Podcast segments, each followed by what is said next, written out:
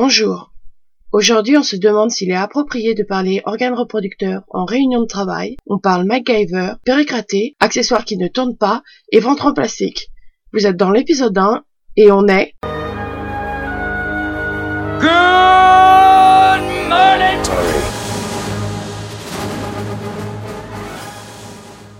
Bonjour, aujourd'hui on a regardé pour vous l'épisode 1 de la saison 1 de Stargate SG1, Les Enfants des Dieux, appelé en anglais Children of the Gods. En avant. Jusque la Team Body, la traduction, tu la trouves ok Euh, très bien, c'est simple, efficace et pas cher. Ouais, on verra plus tard que certains épisodes euh, ne sont pas allés euh, autant dans la traduction directe et ont pris de leur liberté. Ce qui est pas forcément euh, pire. hein. Non, je trouve que parfois ça se vaut, parfois c'est... euh, On verra quand ça revient, quand on arrivera au, sujet, d'accord? Donc cet épisode, euh, qui est en fait un double épisode parce qu'il fait deux fois la longueur d'un épisode, a été réalisé par Mario Azopardi. Le scénario a été fait par Brad Wright et Jonathan Glasner, qui sont les deux showrunners, et la musique est de Joel Goldsmith. Rapidement, les acteurs euh, qui comptent dans l'épisode, tu as Amon qui est joué par Don S. Davis, Share qui est joué par Batiare Bandera, qui, euh, contrairement à ce que j'ai toujours cru, n'est pas l'actrice qui joue dans le film. Skara est joué par euh, Alexis Cruz. Kowalski est joué par Jerry Coven, qui va revenir euh, dans deux trois épisodes après, et euh, le Major Samuels est joué par Robert Wisdon, qui fait partie de ces gens euh, qui ont fait plein plein de un épisode de plein de séries. Ah, j'oubliais le plus important. Apophis est joué par Peter Williams. Donc rapidement pour les trois du fond qui ne suivent pas, qu'est-ce que c'est que Stargate SG1 C'est une série de Brad Wright et Jonathan Glasner qui a été pour la première fois diffusée en juillet 1997 et qui raconte euh, la suite du film Stargate de Roland Emmerich, le magnifique réalisateur de Independence Day et Godzilla, celui qu'on préfère oublier. Et euh, ça raconte l'histoire d'une équipe qui va de planète en planète à travers euh, un énorme rond de métal qui s'appelle une porte des étoiles. Alors euh, rapidement, cet épisode, le synopsis, qui est une traduction de ce que j'ai trouvé sur euh, Stargate Wiki, c'est un an après la première mission de sur Abydos, la porte terrienne s'ouvre. Un ennemi appelé Apophis et ses loyaux Jaffa viennent à travers la porte et kidnappent un membre du personnel de la base de Cheyenne Mountain et tuent quatre soldats, forçant ainsi la réouverture du programme Stargate et la création du Stargate Command. Une équipe menée par le colonel O'Neill passe à travers la porte pour enquêter et retrouve le docteur Daniel Jackson sur Abydos. Apophis arrive plus tard et kidnappe Skara et Share, la femme de Daniel, qui deviendront plus tard les hôtes de la reine et du fils d'Apophis. L'équipe va arriver à suivre la trace d'Apophis jusqu'à la planète Chulak pour sauver leurs camarades et par mégarde déclencher le début d'une longue guerre qui va menacer de changer la galaxie. À jamais. Moi, j'ai deux petites notes. La première, c'est que il dit euh, Skara et Charé, la femme de Daniel. J'aime bien le fait que il faut préciser que c'est la femme de Daniel, mais Skara, on s'en moque. Et la deuxième, c'est que c'est quand même un énorme spoiler pour ceux qui n'ont pas vu la, la saison 1, parce qu'on sait que Skara est le fils Le film. non, non, non, non, on ne sait que Skara est l'autre du fils d'Apophis que dans le dernier épisode de la saison Ah ok, oui. J'ai rien dit. 1. Euh, parce qu'il est choisi par euh, deux Goa'uld euh, qu'on ne revoit jamais, qui sont pas nommés. Et tu vois juste qu'il est pris par deux Goa'uld. D'ailleurs, est-ce que tu crois que c'est un problème d'écriture, ça? Qu'il soit pris par deux Goa'uld et euh, qu'au final on découvre que c'est le, le fils d'Apophis Parce que Bah surtout que quand ils s'en vont, les, les Goa'uld sont toujours là en fait. Quand ils passent la porte, on voit quand Skara euh, ren- va rentrer dans la porte des étoiles, derrière lui, il y a le mec qui l'a choisi. Et pourquoi c'est ce mec qui le choisit, je sais pas pourquoi. Ça, ça a pas trop de sens quoi. Bon, après, on peut dire, premièrement, on peut dire qu'ils n'avaient pas forcément prévu que ce soit le fils d'Apophis. Et deuxièmement, on peut dire aussi que si tu veux t'expliquer la chose, euh, il a peut-être été choisi pour le fils d'Apophis, mais Apophis se moquait de savoir qui était l'autre. hein. C'est peut-être euh, ces deux euh, nounous qui sont chargés de lui trouver un corps. D'ailleurs, en parlant de ce truc, c'est que j'ai l'impression très bizarre que c'est un peu en contradiction avec ce qu'ils ont fait par la suite, parce que ils t'expliquent un peu dans la suite que les Goa'uld euh, on pas trop les autres Goa'uld, qui préfèrent rester en petit nombre, parce que euh, les Goa'uld c'est des c'est des sales raclures et qu'ils ont peur de se faire voler leur place. Ouais, ouais, non mais ça, je vais revenir dessus plus tard euh, quand on parlera de la continuité. Qu'est-ce que tu as pensé rapidement de, de cet épisode? Bah, c'est un pilote, euh, ça cherche un peu, c'est très très dans la description de ce qui va se passer. Ça pose les bases vraiment de tout leur univers et puis ça essaye de faire la transition avec le film forcément. Ce qui est bizarre parce que euh, en plus le film j'ai j'ai l'impression été prévu pour avoir des suites ou euh, avoir un univers étendu parce que le système des portes est, assez teubé si c'est que pour relier enfin, deux, portes. C'est un peu un système téléphonique entre deux téléphones et où il y aurait quand même des numéros. Non, s'il y a deux téléphones, il y a un seul numéro. Enfin, je trouve que c'est un... le concept même des portes des étoiles est un, peu teubé euh, si le film ne, comptait pas avoir une suite. Ouais, c'est c'est clair que la porte des étoiles, c'est un, c'est un objet qui se porte euh, très bien à une série. C'est parfait pour faire une série de science-fiction qui se permet de voir des mondes complètement différents, de, des mondes euh, avancés, des mondes, des mondes au contraire euh, un peu dans le passé. C'est exactement comme, pour moi, c'est un peu comme les Tardis du Docteur Who. Ça permet de parler de futur, ça permet de parler de passé, ça permet de te projeter dans des mondes très différents sans avoir à te poser la question euh, du temps, etc. Après, pour ce que tu dis, tu dis que c'est un peu convenu, que c'est simple. Bon, moi, c'est un pilote, ça me gêne jamais que le pilote soit euh, pas euh, soyons honnêtes, j'aime bien quand un pilote euh, m'enchante tout de suite, mais après, bon, c'est pas le premier pilote à être assez convenu. Je trouve que au niveau du film, il arrive relativement bien à raccrocher les wagons. Alors, reparlons des portes. L'explication pour les portes, moi, euh, j'ai souvent pensé que c'était pas forcément utile de faire toute une explication pour les portes. Bah, tiens, on va, on va passer les- l'extrait. Écoutez, je ne prétends pas être un expert en astronomie, mais toutes les planètes changent, non? Je veux dire, elles changent d'orbite, elles dérivent lentement, ce qui signifie que cette carte n'est plus exacte. Je savais que vous me plairiez. Quoi? Vous pensez que j'ai raison? Selon la théorie de l'expansion de l'univers, toute planète se trouve constamment en mouvement. Donc depuis la création initiale de la porte, Toutes les coordonnées ont changé. pourtant il y a toujours une porte entre Abydos et la Terre. Mais Abydos est peut-être la planète la plus proche de la Terre dans ce réseau. Plus deux planètes sont proches, plus les différences liées au phénomène de l'expansion mettent du temps à se faire ressentir. Mais dans quelques milliers d'années, cette porte-là ne fonctionnera plus non plus. À moins de réactualiser la machine. Exact. Et avec cette carte comme base de travail, ça va marcher. Tout ce que nous avons à faire, c'est créer un programme de correction des données qui serait capable à lui seul d'effectuer tous les réajustements nécessaires et le tour serait joué.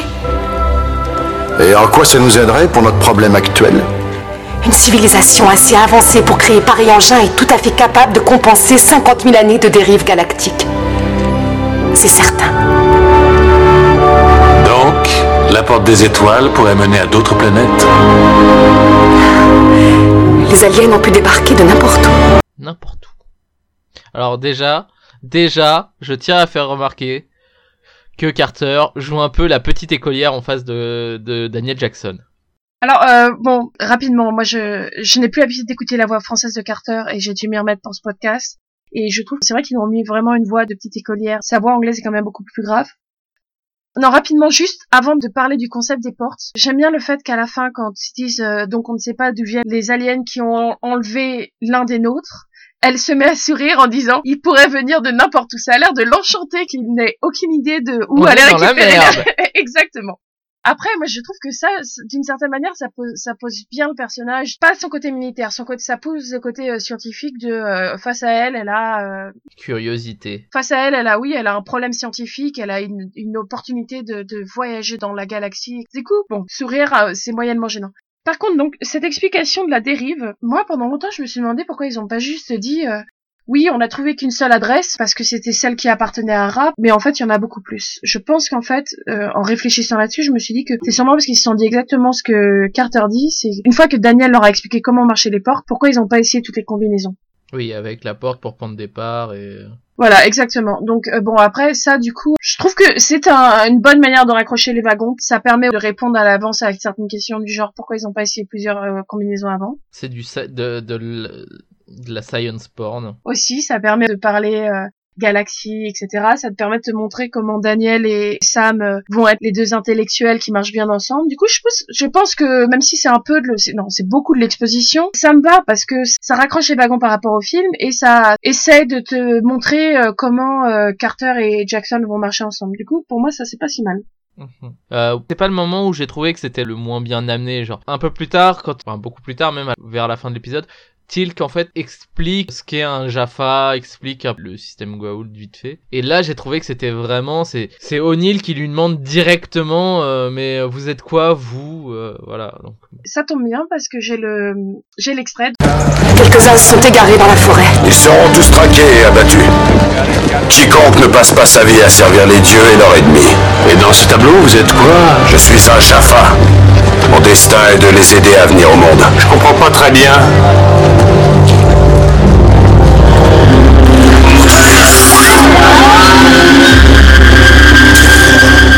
Qu'est-ce que c'est que ça? C'est un enfant Goa'uld, la forme larvaire des dieux. Je porte l'un d'entre eux depuis mon plus jeune âge, comme tous les Jaffa. Débarrassez-vous de ce truc. En échange du port d'un enfant Goa'uld jusqu'à sa maturité, un Jaffa reçoit un corps parfait et beaucoup plus résistant. Si je l'enlevais maintenant, je risquerais de mourir. Si j'étais vous, mon vieux, je prendrais quand même le risque. Alors, euh, O'Neill, il prend ça super bien quand même. Enfin, je trouve, euh, genre la petite blague pour désamorcer le fait que ça soit des esclaves qui survivent uniquement parce parce qu'ils ont un Goa'uld dans le bide, euh, il le prend bien.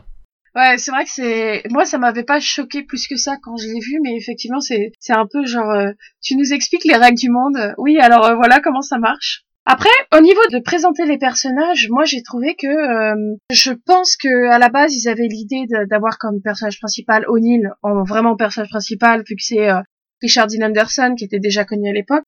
Et je pense que euh, Daniel était censé être vraiment le second euh, dans l'ordre d'importance des personnages, parce que si on regarde dans ce pilote, c'est quand même les deux personnages qui sont les plus développés au niveau de, de leurs origines, parce que sur Tilk et Carter, tu sais quasiment rien en fait.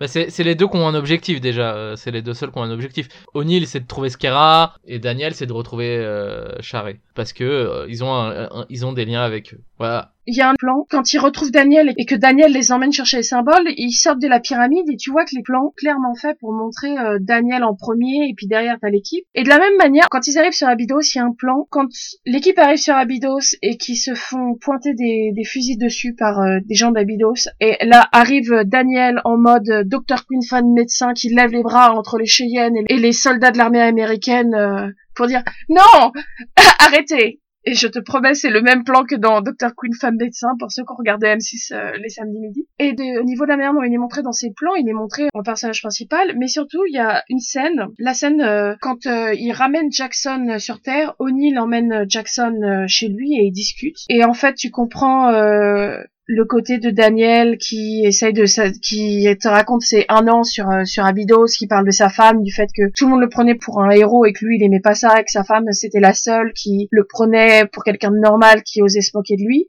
Et en face tu as O'Neill qui lui raconte que sa femme l'a quitté depuis que son fils est mort. Le fait que son fils est mort, pour ceux qui n'ont pas vu le film, tu le sais via sa discussion avec Kowalski plutôt. Mais le fait que sa femme le quitte, ça c'est nouveau, c'était pas dans le film. Et la manière dont O'Neill dit, euh, elle m'a pardonné mais elle l'a pas oublié. Et moi c'est l'inverse. Je me suis pas pardonné mais ça m'arrive d'oublier. Je trouve que ça, ça pose bien le personnage d'un personnage qui finalement va faire des blagues et tout, mais tu sens que euh, il est, sérieux enfant, il a une, tristesse finalement. Et ça, je trouve que cette scène pose bien ces deux personnages. Hum, je suis assez d'accord. Je trouve que je, trou- je trouve que les personnages après sont pas trop mal écrits. On on- bon. Euh, Tilk, forcément, c'est un personnage objet, mais euh, enfin dans cet épisode euh, vraiment. Le, le fait le fait que genre hop en deux clins d'œil euh, ils sont copains comme cochons avec O'Neill euh, qui avant d'avoir trahi Apophis euh, lui dit de se calmer et de faire profil bas tu vois euh, ça je trouve ça peut-être pas un peu facile tu vois. Mais euh, globalement je trouve que ils sont plutôt Alors, pour revenir juste sur cette scène, moi j'ai trouvé que ça montre que Michael Shanks et Richard Dean Anderson sont des bons acteurs. Et aussi, moi, il y a un truc que j'ai beaucoup aimé pour quelqu'un qui sait ce que c'est de partir à l'étranger pendant un long moment, puis de revenir en France, et d'être complètement perdu. euh, Rien que le bruit du RER, c'est c'est pas du tout la même fréquence. euh, Le bruit de fond des gens, c'est différent, t'es complètement perdu. Et moi, j'ai fait ça, j'étais sur Terre. Il y a juste une scène où Michael Shanks, juste avant que O'Neill l'emmène, en fait, O'Neill sort, il voit Michael Shanks qui est complètement perdu. Et ça, j'ai trouvé ça très bien fait qu'ils se prennent deux secondes pour poser un personnage qui est paumé, qui ça fait un an qu'il est sur une planète, qui s'attendait pas du tout à revenir, il s'est créé une nouvelle vie dans un monde où les gens ont une culture différente et ont une langue de base différente, etc. Ça, j'ai trouvé ça bien. Même s'il parle totalement anglais, totalement bien anglais au final. Hein. Tout à fait, exactement. Mais, mais du coup, ça, j'ai trouvé, j'ai trouvé que ça posait bien le personnage. Par contre, en parlant de poser le personnage, un personnage qui, je pense, ils essaient de le poser, ils le posent pas mal, mais ils ont quand même du mal à savoir exactement qui, c'est Carter. Je vais passer le premier extrait où il y a Carter. Où est le capitaine Carter? En route, mon général. Carter? Oui, j'assigne Sam Carter à cette mission. J'aurais préféré choisir moi-même mes hommes. Pas sur cette mission. Désolé. Carter est notre expert de la porte des étoiles. On peut savoir d'où il débarque Elle débarque du Pentagone.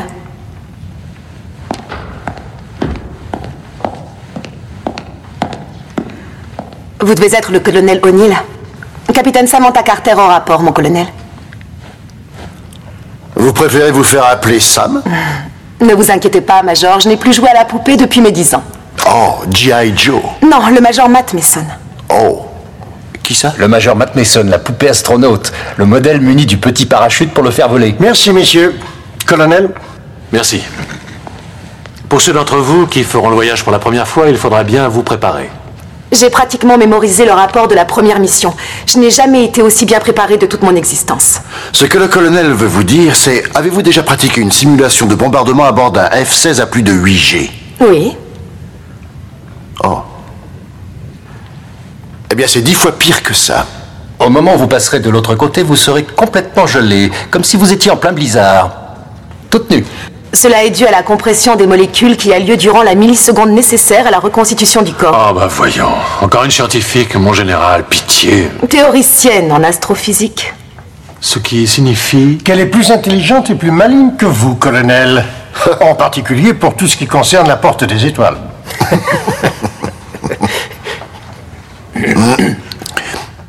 Mon colonel, j'ai étudié la porte sous toutes les coutures deux années complètes avant que Monsieur Jackson, vous et vos hommes ne l'utilisiez. J'aurais dû partir avec vous. Alors vous et ces deux messieurs feriez mieux d'accepter le fait que je parte avec vous cette fois. Professeur, avec tout le respect que je vous dois... Dans l'armée, mon colonel, on appelle une personne par son grade, pas par sa fonction.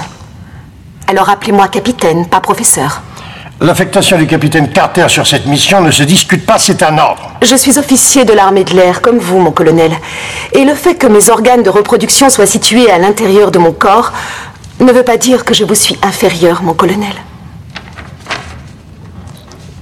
Oh, oh. Oh, mais je n'ai absolument rien contre les femmes, capitaine. J'adore les femmes. J'ai juste un léger problème avec les scientifiques. Mon colonel, j'ai volé plus de 100 heures dans l'espace aérien irakien durant la guerre. Cela suffit à vous rassurer Ou voulez-vous qu'on fasse un bras de fer? Alors, euh, je vais préciser quelque chose, c'est que j'ai enlevé mon casque quelques secondes pendant ce, cet extrait parce que je, je l'aimais déjà pas. J'ai dû le réécouter dix fois pour couper des morceaux de ça. C'est très dur pour moi de vous, de vous faire passer ça. Et moi, j'ai- j'ai j'ai ri. Hein. Euh. Je trouve ça, je trouve ça assez mal écrit, oui. euh. En effet, c'est genre, euh, tu sais, le, le mec, il, les, les mecs savent pas écrire un personnage féminin apparemment. Du coup, ils essayent de lui faire, de lui faire avoir un, caractère un peu, un peu teubé, je trouve. Puis c'est du concours de punchline. euh. Les militaires qui assistent à ça ont l'air sortis d'école maternelle. Ils ont genre euh, aucune retenue. Enfin, je veux dire, euh, ça aurait pu être mieux fait, je pense. J'ai plein de choses à dire là-dessus. Je pourrais faire un podcast d'une heure uniquement sur ces 2 minutes 40. Déjà, pour commencer, je sais pas, je fais pas partie de l'armée, mais bon, ça m'étonne un peu quand on leur dit euh, telle personne est avec vous. Je suis étonnée que les gens répondent autant en non, on ne s'aime pas. Mais oui, clairement, je pense qu'ils savent pas écrire un personnage féminin. Ou ils croient savoir. Bah, surtout que Oni, il, a, il est censé avoir fait des Black Ops, quoi. Donc, à mon avis, c'est le mec. C'est pas, c'est pas le dernier des trous du cul de l'armée. C'est censé être un mec qui, si on lui donne un ordre, il le fait et, et c'est tout. Surtout qu'il le dit en plus à un moment dans l'épisode. euh, S'il devait écrire un livre, euh, il serait obligé de tuer toutes les personnes euh, qui le lisent parce qu'il a fait que des Black Ops. Non mais ah, donc déjà ils savent pas quoi en faire. Du coup ils en font un personnage qui est énormément dans le girl power. Ouais, je suis pas si nulle alors que moi personnellement j'aurais préféré qu'ils écrivent euh, un personnage, à la limite comme ils écrivaient un mec et juste ils disent que c'est une fille. Mais euh, il y a une chose, je vais vous repasser cet extrait que je- que j'adore. Je suis officier de l'armée de l'air, comme vous, mon colonel. Et le fait que mes organes de reproduction soient situés à l'intérieur de mon corps ne veut pas dire que je vous suis inférieur, mon colonel. Déjà, qui dit ça? Mais qui dit ça? Qui dit ça dans la vraie vie? Déjà pour commencer, quand t'es en, en réunion de travail, Et, et c'est, quand t'es en c'est pas un souci de traduction. Elle lui dit, elle lui dit la même chose. euh. en anglais, euh, mais quand t'es en réunion de travail, tu parles pas de tes organes reproducteurs. Déjà pour commencer. mais moi, ce qui me gêne le plus, c'est que dans ce moment, euh, Oni, C'est parce que tu n'es pas dans les bonnes réunions. hein, Exactement. À ce moment, O'Neill s'assoit et la regarde et il tripote son stylo en la regardant droit dans les yeux pendant euh, un long moment. De ce que, ce que moi j'ai eu l'impression d'être un long moment, c'est très très gênant. La manière dont il tripote son stylo en souriant. Et ce qui m'énerve dans cette scène, c'est que quand euh, la scène continue un peu plus longtemps et O'Neill fait des blagues euh, contre euh, Samuels et Carter sourit et elle, elle sourit à toutes ses blagues et à chaque fois qu'il fait une blague, la caméra se tourne vers Carter qui sourit. Mais moi, si je suis dans une dans une réunion et qu'un mec euh, dit euh, oh je vous aime pas, vous êtes une femme, enfin pour le cas d'O'Neill là, c'est vous êtes un scientifique, mais derrière il y a ses potes qui disent qu'elle est une femme et il fait rien. Moi personnellement, je en tant que femme, je vais pas me mettre à sourire à toutes ces punchlines. Je vais me dire oh, ce type a l'air d'être un gros connard. Je veux bien qu'après elle se rende compte que c'est pas le cas, mais moi je ne sourirais pas automatiquement à toutes ces blagues. Donc ça, ça m'a gêné le côté genre elle se fait insulter et deux secondes plus tard lui sourit en mode ah il est trop mignon en fait. Et puis il lui répond à un moment j'aime les femmes mais je n'aime pas les scientifiques. C'est un peu la phrase du, du gros beauf, tu vois. Non mais euh, j'ai rien contre les femmes. Hein. euh. C'est juste que bon, euh, j'aime bien quand elles quand elles font quand elles sont belles et qu'elles ferment leur gueule, tu vois. C'est un peu le, le même niveau. Oh, mais je n'ai absolument rien contre les femmes, capitaine. J'adore les femmes. J'ai juste un léger problème avec les scientifiques. What a jerk Mais j'aime bien quand il fait euh, je n'ai aucun problème avec les femmes. Longue pause. J'adore les femmes. Et c'est ce moment-là où il tripote son stylo en la regardant droit dans les yeux, sous-entendu. euh. Creepy Donc voilà, non, je trouve que ce personnage est, est extrêmement mal écrit dans le pilote. Il y a des, des, des, des bons points, mais pour son côté euh, femme euh, est mal écrit.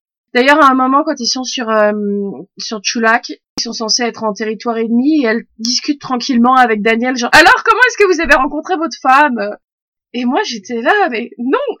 Par contre, euh, il y a un truc, c'est que il y a cet extrait. Mon colonel, j'ai volé plus de 100 heures dans l'espace aérien irakien durant la guerre. Cela suffit à vous rassurer? Ou voulez-vous qu'on fasse un bras de fer? Donc voilà, on apprend qu'elle a volé 100 heures de vol dans l'espace irakien pendant la guerre. J'aime bien le fait qu'elle soit scientifique, mais qu'ils essaient quand même de te la rendre un... C'est une vraie militaire. C'est la guerre du Golfe à l'époque. Oui. hein. Ce qui est pas franchement la guerre la plus reluisante des États-Unis. je- Enfin, les, les États-Unis ont pas fait beaucoup de guerres qui sont reluisantes. hein, euh. Toi, tu vas avoir des problèmes. Enfin, déjà, la guerre reluisante pour moi c'est un problème, mais euh, On est d'accord. Ils essaient de te montrer qu'elle est scientifique, super intelligente, mais qu'elle est quand même badass, qui en soi-même me gêne pas du tout. Mais en fait, dans la suite de la série, elle ne pilote jamais. Quand ils s'enfuient du vaisseau d'Apophis, elle pilote pas, mais à la limite, il y a que Tig et Brata qui pilotent parce qu'ils savent comment ça marche. Mais plusieurs fois, ils... mais quand ils testent le vaisseau euh, terrien, euh, terrien Goa'uld, oui, il- elle ne, ne pilote pas non plus, alors que bon, elle a toutes les capacités pour le faire. Voilà, elle est sur Terre, on la je vois jamais piloter un vaisseau pour... Et ça, finalement, il te pose ce truc comme quoi elle est pilote, mais il l'oublie complètement après. Et ça, ça m'énerve parce que moi, j'aurais bien aimé voir euh, Sam euh, piloter euh, des vaisseaux de combat, tu vois. Enfin bon, il y a un truc par rapport au pilote aussi, pour revenir à ce qu'on disait, parce qu'on on s'éloigne un peu du sujet. Le fait que ce soit un pilote, ça veut dire que ça doit aussi nous montrer... euh, ça doit installer donc, on a bien vu comment il se pose par rapport au truc, ça doit aussi installer euh, quelque chose qui les motive. La grosse motivation du pilote, finalement, c'est euh, retrouver Charé et Scara, qui finalement va un peu passer à la trappe dans la suite. Il s'en manque un peu de ça. Mais ça, c'est le syndrome des séries un peu plus anciennes et des séries qui sont souvent en 24, euh, 25 épisodes. C'est que, en fait, généralement, on va te lancer un pitch de départ qui va servir que euh, dans le premier épisode et dans, on va dire, les deux, trois derniers épisodes parce que bon, faut quand même qu'on qu'on fasse avancer l'intrigue euh, à un moment. Mais après, c'est beaucoup d'épisodes qui, qui sont plutôt standalone. Enfin, je sais pas, par exemple, moi, je me rappelle quand j'ai vu revu le deuxième épisode, t'as l'impression que ça fait 15 ans qu'ils ont la porte et qui, euh, enfin, peut-être pas 15 ans, mais on, on te dit que c'est pas leur première mission, tu vois, déjà. C'est le troisième parce que le deuxième, ça se passe juste après oui, ça. Oui, le deuxième, c'est Kowalski, pardon. Bon, il parle un peu du fait qu'ils doivent euh, trouver des armes pour se défendre contre les Goa'uld, mais ça a l'air d'être pas du tout la motivation de O'Neill, par exemple. Alors que plus tard, euh, c'est clairement sa motivation. hein. Après, bon, c'est un pilote, en- encore une fois, il y a toujours plein de trucs dans les pilotes, ils essaient de lancer des pistes et ça va pas tout de suite. Qu'est-ce que, qu'est-ce que tu as pensé de la réalisation? Parce que bon, je pense qu'on a un peu parlé de l'écriture et tout. Euh, qu'est-ce que tu as pensé de la réalisation? Ça va, c'est pas non plus la très grande réalisation, il n'y a pas vraiment de, de plan génialissime, mais après, c'est pour une série de cette époque. Moi, je trouve qu'il y a des, il y a des, des beaux plans et des plans qui sont, euh, qui sont intéressants. Je me souviens où il y a, il y a un plan grue qui est, qui, qui est dans la salle de, salle de la porte, qui va passer dans la porte. Je crois que c'est quand euh, O'Neill re- redécouvre la porte pour la première fois ou euh, un truc comme ça. Je crois que c'est quand ils partent sur euh, Abydos, la première fois qu'ils passent dans Abydos, parce qu'ils ouvrent la porte plus. avant. Mais en tout cas, je trouve que ça, par exemple, c'est un plan qui est assez joli, qui euh, ils auraient pu se casser moins le cul et bon, c'est sympa quoi. Après, je trouve qu'il y a, il y a des plans qui sont un peu cache-misère, comme euh, il y a un plan à un moment qui est clairement là pour pas avoir à, à faire un plan large, alors que tout le monde aurait fait un plan large, mais si, euh, mais comme il y a des euh, des questions de, pognon en jeu, on fait pas plan large et on fait un- une, contre-plongée pour te montrer qu'ils ont un beau décor mais qu'il n'y a pas de fond quoi. C'est quand ils vont aller voir la, carte des étoiles qu'a trouvé euh, Daniel. C'est des plans, il y a des plans tu vois comme ça assez nazes, enfin assez cache-misère et après à côté il y a des beaux plans. Moi, j'ai noté deux trois plans qui m'ont marqué. euh, je crois que la première note que j'ai prise, c'est oh c'est un joli plan, c'est euh, le tout premier plan de l'épisode. T'as la caméra qui, c'est un plan grue, je pense, qui est au-dessus de la table de poker qui descend vers eux. Quand la porte s'ouvre euh, pour la première fois, ils font pas mal de ce que j'appellerais du Stargate porn, où t'as des jolis plans des, sur euh, la porte qui, qui, qui tourne, des, des zooms sur les symboles, etc. Ça c'est plutôt pas mal fait. J'ai trouvé que comparé à la suite des épisodes, qu'on ayant vu les suites, euh, ils font beaucoup plus de plans larges. Par exemple, quand ils arrivent sur Chulak, ils arrivent sur Chulak, O'Neill dit on s'installe et puis euh, euh, ils commencent à bouger. Et euh, là, le plan s'éloigne, un plan très très éloigné de la porte et de tout ce qui est autour. Et c'est des choses que tu reverras pas vraiment plus tard. Dans la suite, euh, tu vois qu'ils ont les petits décors, donc c'est assez zoomé sur leur euh, sur leur tête, etc. Après, c'est vrai que tu sens que je pense qu'ils avaient plus d'argent pour le pilote. Pour autant dire, ça reste une série euh, de 97. Hein, euh. Après j'ai l'impression que la première partie de l'épisode, quand ils vont sur Abydos, j'ai l'impression que cette partie est mieux filmée, avec des jolis plans, alors que quand ils vont aller sur Chulak, tout d'un coup, on, part, on passe sur euh, un peu la réalisation habituelle de, ce qui va, y avoir dans le reste de la, série, quoi. Donc je trouve ça un peu dommage. C'est en fait c'est un double épisode et le premier épisode est bien réalisé, mais le deuxième épisode, du coup, la, la suite dans le même épisode est beaucoup moins bien réalisé. C'est un truc, je me, moi je me suis demandé s'ils avaient les, leurs décors de la base en fait, c'est des décors qu'ils savaient qu'ils allaient devoir utiliser, qui étaient fixes, qu'ils ont dû construire pour la suite. Donc je me demande s'ils les ont pas construits de manière à pouvoir euh, faire un peu ce qu'ils voulaient en matière de réalisation. Du coup ils avaient plus de liberté. Après, euh, c'est la différence aussi, c'est que Abydos, Abydos est à l'intérieur, c'est un décor. Chulak, c'est de l'extérieur. Ça peut-être changé leur truc et je, et je me demande s'ils ont pas tourné. C'est euh, du Canada, c'est du, c'est de la forêt de pins. euh, C'est, c'est ce que, c'est, c'est l'endroit où ils ont dû tourner toute la, toute la saison ou en tout cas euh, bien les, euh, toute la série ou bien les trois quarts de la série euh, dans, dans ces forêts de pins euh, canadiennes. Et Ouais, et, euh, et du coup, je me demande si, euh, vu que l'épisode a été diffusé en juillet, ils ont dû tourner en hiver, du coup, tu vois, potentiellement, il faisait froid, il y avait de la pluie, etc. Donc, je pense que... Et puis, ça coûte cher de tourner en extérieur, donc c'est limité, ils ont, ils ont dû un peu euh, changer leur truc. Après, au niveau de réalisation, il y a un plan qui m'a paru vraiment bizarre. C'est pas forcément mal réalisé, hein, c'est juste que le plan m'a paru bizarre. C'est quand... euh, c'est quand ils partent pour euh, Chulak, donc la deuxième fois qu'ils partent, Simmons donne le truc pour qu'ils puissent euh, en fait le, le, le truc où ils vont rentrer leur code PIN pour pouvoir rentrer dans la porte. À Kowalski, il parle à Kowalski, il lui dit j'aurais bien aimé pouvoir venir avec vous et Kowalski lui dit Ah, moi je suis content que vous venez pas. Et Kowalski part, t'as un plan sur euh, Simmons avec en fond O'Neill qui est en train de se tripoter euh, l'oreille pour remettre son oreillette. Et t'as donc ce plan sur Simmons qui regarde Kowalski partir, et puis il se tourne vers O'Neill, et il part, et ça va vers O'Neill, et sa manière dont O'Neill est en fond, c'est, euh, moi j'ai trouvé ça bizarre, ça faisait un peu stalker. Après c'est juste ça, quand j'ai revu, je me suis demandé s'il y avait pas dans le contrat de Richard Dean Anderson un truc genre tu dois être dans tant de pourcents des plans, et que du coup ils l'ont mis dans ce plan. Y y a- tu, on parlait, tu parlais des décors tout à l'heure. euh, je trouve euh, quand même que par exemple les, les, les, décors de Chulak sont quand même un peu plus, euh, un peu plus nazes. hein. Enfin, euh, c'est, c'est- des, fait, déjà c'est des, des décors qui font un peu plus château, un peu moins pyramide. Mais j'ai l'impression qu'ils ont moins bien réussi le, le décor, ces décors là en tout cas. Je sais pas s'il il existait pas déjà avant et qu'ils l'ont réutilisé genre d'une série médiévale ou un truc comme ça. Justement, en parlant de, de décors, euh, sur Chulak, ce qui est assez bizarre, c'est que quand ils arrivent sur Chulak, t'as un plan euh, moitié CGI de la ville, et où tu vois que c'est une ville euh, type grecque, c'est ça, c'est du marbre, c'est des colonnes, les gens ont l'air d'être habillés en toge, on les emmène dans une salle pour manger, euh, c'est tout grec, tu vois, ils sont en toge. Bon, après ils mangent sur le sol, euh, je sais pas trop si c'est grec, mais euh, t'as cette truc un peu antique dans la manière dont ils sont. Et là, ils sont envoyés en prison, et tout d'un coup, ça fait beaucoup plus château médiéval, et quand ils pètent le mur et qu'ils sortent, t'as pas du tout l'impression qu'ils sont dans une ville grecque, tu vois. Et ça, ça m'a fait bizarre. Donc je pense qu'ils sont partis sur une ville grecque parce que euh, oh égyptien, grec, c'est l'antiquité, c'est pareil, et que la prison, par contre, ils avaient besoin. C'est vrai que t'as du mal à imaginer une prison grecque euh, dans des décors bien fins. Pour les décors de Chulak, il y a un truc. euh, et ça parle un peu réalisation aussi. Daniel, donc Daniel les, em- les emmène dans cette salle où il, leur montre, il y a plein de, hiéroglyphes et il leur explique que c'est des symboles qui sont séparés en séries de sept, coupés par des lignes, que ces symboles sont tous représentés sur la porte et que certains d'entre eux, il a vu que ça représente des galaxies qu'il pouvait voir, euh,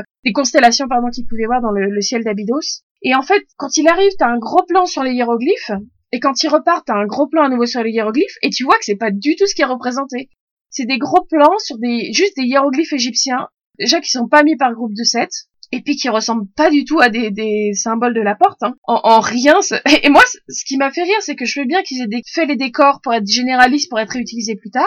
Mais dans ce cas-là, fais pas un gros zoom sur ton décor si ton décor ne correspond pas à ce que ta personne dit. Deux fois en plus. T'as remarqué ça ou pas? Bah là, euh, oui, oui. Euh, mais même les plans, même les plans euh, dans les décors de, sur Abydos, ils font ça pas mal. Je pense qu'il y a beaucoup de choses qu'ils ont été retournées dans leur décor après. Et ça se voit que c'est assez général. C'est pareil pour les vaisseaux, euh, pas, pas dans cet épisode, mais dans la dans la suite euh, de la série, tous les vaisseaux Goa'uld, c'est le même décor et ça se voit au bout d'un moment. C'est un peu. euh, bah, ils, ont un couloir hanté ou un truc comme ça et ils font toute leur scène dedans. Hein. D'ailleurs, euh, pour ceux pour ceux qui ont regardé Farscape, euh, il y a pas longtemps, j'ai j'ai commencé à re-regarder Farscape et je me suis rendu compte à quel point en fait ils ont vraiment un, couloir en Y et ils font toute leur scène dedans. C'est tellement euh, ça, enfin, ça se voit vraiment. Mais pour revenir à Stargate, ouais, du coup, euh, ça, ça m'a fait rire. Et puis aussi un truc, c'est qu'ils disent euh, il y a sept symboles, mais euh, il suffit d'en mettre six parce que le symbole de, de départ, euh, tu le, si c'est tout le temps le même, t'as pas besoin de l'en mettre à chaque fois. hein. C'est pas comme le 01 ou le 06 que t'as sur le téléphone, parce que ça c'est c'est pas par rapport à ton téléphone, c'est par rapport au téléphone euh,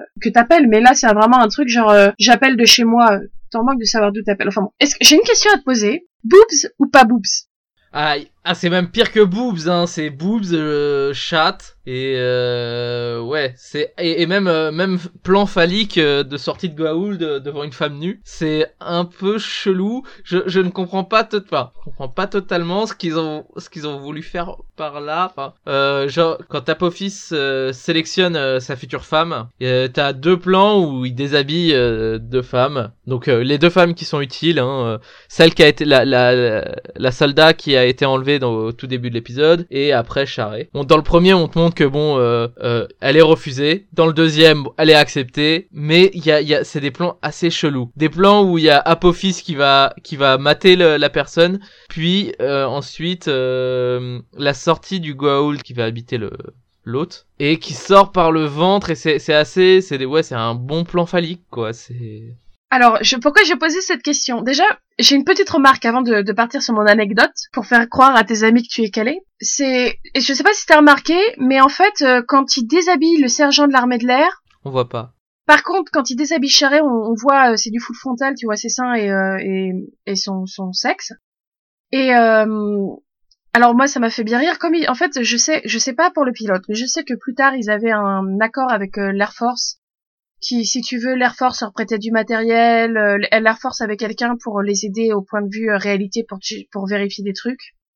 Et en fait, euh, en échange, on ne met pas un soldat Voilà, de- l'armée de l'air à poil et en fait, en échange, euh, Enfin, on peut le mettre à poil mais on ne regardera pas Mais en, mais en échange, justement, euh, l'Air Force avait un peu un truc à dire sur le scénario euh, qui limitait les choses. Et du coup, je me suis demandé si euh, c'était pas ça, si c'était pas clairement, on ne demande pas une sergente de, de l'Air Force. Et euh, par contre, donc Charret. Donc pour revenir à mon anecdote de Charret, ça, ça a donc été diffusé sur Showtime. Donc je pense que ça doit être euh, pour une raison de on est sur Showtime, on va montrer du boobs. Et en fait, il y a toute une anecdote parce que ça a choqué les gens. Euh, cet épisode a été euh, rated R, c'est-à-dire que euh, c'est interdit au moins de 15 ans, il me semble, aux États-Unis. Et en fait, cet épisode a été repassé sur tous ces repassages à la télé américaine. Ils ont coupé la scène où tu vois Charret nu. Sur Hulu, sur Amazon, ils ont coupé la scène où tu vois ça nu. Sur les vidéos qu'ils ont vendues, tu vois la scène nue. Et ce qui m'a fait vraiment rire, c'est sur iTunes, il y a la scène, mais ils ont mis un truc pour pas que tu vois euh, son sexe, son pubis. C'est, flouté. Et en fait, euh, plus tard, en, le, le 21 juillet 2009, ils ont ressorti un- une nouvelle édition du pilote où ils ont enlevé des scènes, rajouté des scènes, où ils ont demandé, euh, où ils ont demandé aux acteurs de se redoubler parfois. Et dans cette scène, ils ont enlevé les scènes de nu. Donc cette scène de nu a vraiment fait euh, choquer les gens. Ça, ça lui a mis un, un taux de, enfin ça a été interdit aux moins de 18 ans, moins de 15 ans, des trucs comme ça en Australie, en Angleterre. euh, à la télé, ça repasse toujours sur cette scène. Alors bon, moi j'ai vu euh, les seins de Sophie Marceau quand j'avais euh, moins de 10 ans. J'en suis pas morte. Hein. Et c'était dans un film pour enfants, un film familial que je ne vous conseille pas de regarder si vous l'avez pas vu quand vous avez 10 ans, qui est la, la fille de D'Artagnan, que j'adore parce que je l'ai vu quand j'avais 10 ans, mais qui en, soi-même n'est pas forcément très bon. Mais il y a un plan,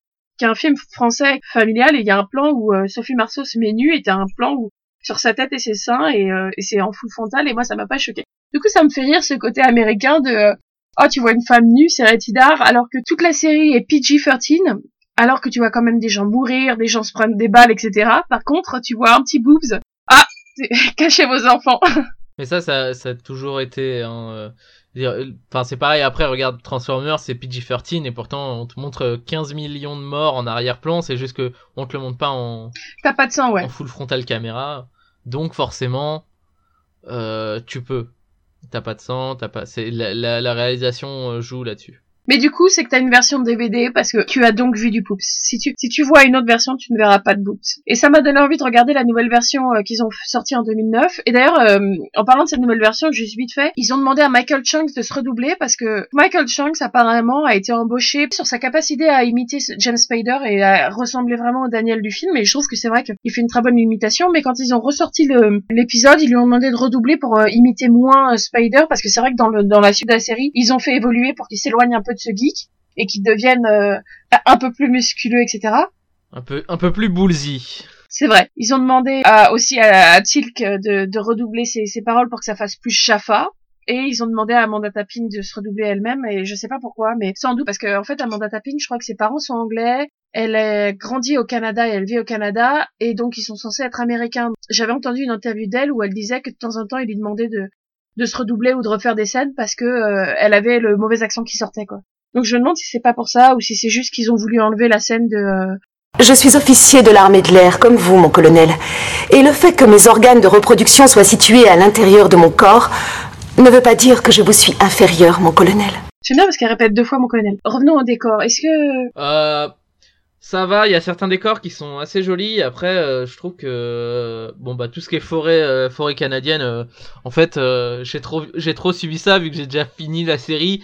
Je sais que je vais avoir que ça dans mon revisionnage de Stargate et ça me pose un peu problème.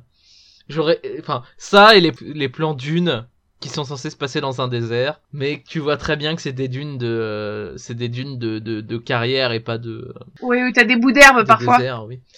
Euh, après, euh, j'ai remarqué que je trouve qu'ils ont fait un sale boulot sur l'étalonnage. Euh, T'as des plans qui sont vraiment, vraiment orange et t'as des plans quand dès qu'ils passent en extérieur, c'est beaucoup plus froid, c'est beaucoup, je sais pas, c'est, on dirait que que c'est pas la même série. Enfin, tu- c'est assez bizarre. Après, moi, je me demande si c'est pas pour te montrer que Chulak est froid, parce qu'ils te le disent plusieurs fois euh, quand Kowalski se, se réveille le matin, ils disent qu'il caille, quand il arrive, il Ouais, mais moi Donc, je te, pense je te- que je te parle des plans à l'intérieur de, à enfin dans Chulak, quand tu vois les, les plans euh, chez Apophis, c'est d'une couleur euh, bien bien dorée, bien bien chaude.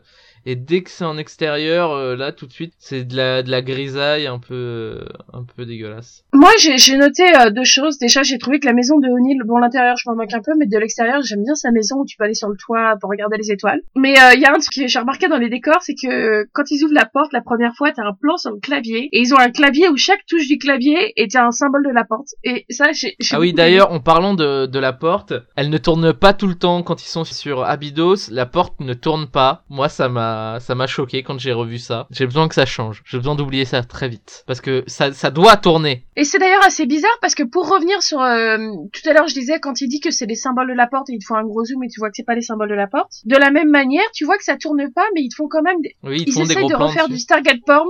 Ils font exactement les mêmes plans que quand ils étaient sur la base, sauf que ça tourne pas. Du coup, on dirait que leur truc il est cassé. Et je me demande si en fait ils avaient pas deux portes, une qui tournait avec un moteur fixé euh, dans leur décor de base et une porte qui bouge qui puisse mettre euh, quand ils vont à l'extérieur. Et du coup, la, la porte qui bouge. euh, pour que ce soit plus léger, elle doit Euh, pas bouger. j'imagine- À regarder dans les. que ça doit être ça, mais euh, ça marche pas les mecs. Je me rappelle plus si dans la suite, enfin ça, ça m'a, ça m'a frappé quand j'ai vu là et je me rappelle plus si après dans les autres épisodes ils ont réussi à mettre un moteur sur leur porte. Je pense qu'au bout d'un moment ils ont dû le faire, mais euh, Je pense qu'ils sont surtout arrêtés de faire des gros plans sur un truc qui marche pas. Dans ce que je me souviens de la série, j'ai l'impression que généralement quand tu les vois euh, taper le- les symboles, en fait, il y a un plan sur eux qui tape les symboles ou sur le, le DHD. Tu vois pas la porte, t'as juste le...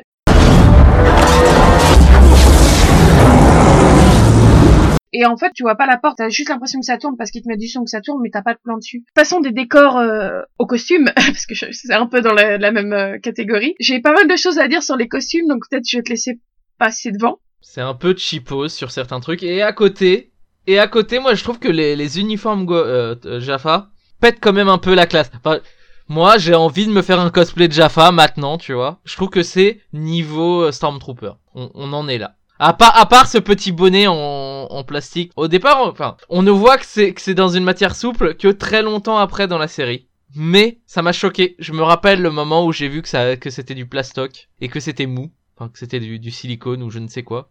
Alors que euh, là, on a encore l'impression que c'est du c'est bien solide, que c'est un casque, tu vois, en dessous leur euh, directement posé sur leur tête. Mais les costumes de, de Jaffa sont, sont plutôt cool. Ce qui est pas le cas pour tout le monde. hein. Euh, Clairement, les, les, costumes d'indigènes ou de euh, ou de gens qui ont été enlevés. Je me souviens quand ils s'échappent, il y a un mec avec une coupe hirsute et, totalement dégueulasse et j'ai vraiment l'impression qu'il y a une différence entre euh, la peau et la perruque qu'ils lui ont mis. Ça fait très bizarre. Pour revenir sur les Jaffa, je trouve qu'effectivement leur costume euh, pète un peu la classe quand ils bougent pas, mais alors dès qu'ils bougent, ils font juste deux mètres en ligne droite parce qu'ils ne peuvent pas bouger avec leur tête. Dans la scène d'entrée, quand euh, Apophis et, huit de ces Jaffa arrivent sur Terre, il y en a qui meurent et qui tombent et tu vois qu'ils tiennent leur casque pour pas que leur casque se casse la figure. Et tu vois quand ils marchent, qu'ils marchent pas super bien, il y a un truc que j'ai noté, c'est que dans la première scène, quand les humains leur tirent dessus, genre ils sont invincibles, leur truc protège tout, alors ils ont les mains Ah mais ça je l'avais remarqué, j'allais justement te le dire. C'est que oui, dans la première scène, on te montre très clairement que l'armure, elle, elle arrête pratiquement toutes les balles. Et euh, alors que la dernière Ouais. scène, ouais, en plus euh, c'est assez marrant parce que dans la première scène, en fait, il y a des Jaffa qui meurent puisqu'ils trouvent, euh, puisque quand euh, ils vont à la morgue, il y a des Jaffa. Enfin, il y a au moins un Jaffa. Il y a un plan Non, non, sur tu, un tu Jaffa. les vois mourir. Il y a genre deux, trois Jaffa qui meurent avant qu'Apophis parte parce que de toute façon, il a, il a la meuf, donc il en a rien à foutre, il se casse. Ouais, je m'en souviens pas. En fait, ce qui se passe, c'est que la, la porte s'ouvre. Apophis arrive avec huit Jaffa. Comme la, comme la fille, elle est devant la porte, il, il a même pas besoin. Ce qui est génial, en fait, avec Apophis, c'est qu'à chaque fois que tu le vois arriver sur une planète pour enlever des gens, il a pas besoin de bouger, les gens sont déjà devant la porte. Et c'est encore mieux. La première fois, la fille est devant la porte. D'ailleurs, je, je fais remarquer qu'ils envoient un truc qui ressemble à une grenade. C'est une militaire, c'est une sergente de l'Air Force. Et la meuf ne se casse pas. Au lieu Elle de- de pas, partir se en met courant. pas dessus pour euh, pour euh, pour fermer le, le- le- enfin pour empêcher les autres d'être blessés quoi. Non, elle ne réagit pas. Non, elle se penche pour regarder ce que c'est. Il se trouve que c'est pas une grenade, c'est une sorte de scanner, mais ça ressemble à une grenade. Donc, Apophis arrive, Tilk ou Apophis l'attrape, et là, les, les trois, quatre autres soldats qui sont là commencent à tirer. Et là, ah, d'ailleurs, c'est étonnant parce que la porte s'est éteinte entre le moment où euh, Apophis attrape et, et en fait, Apophis ouvre la porte en appuyant sur sa main et il n'y a pas de caouche. Alors pour ceux qui ne savent pas, le caouche c'est cette espèce de pénis de d'eau qui sort de la porte à chaque fois qu'ils ouvrent la porte. C'est, euh, je sais plus comment ils appellent ça dans le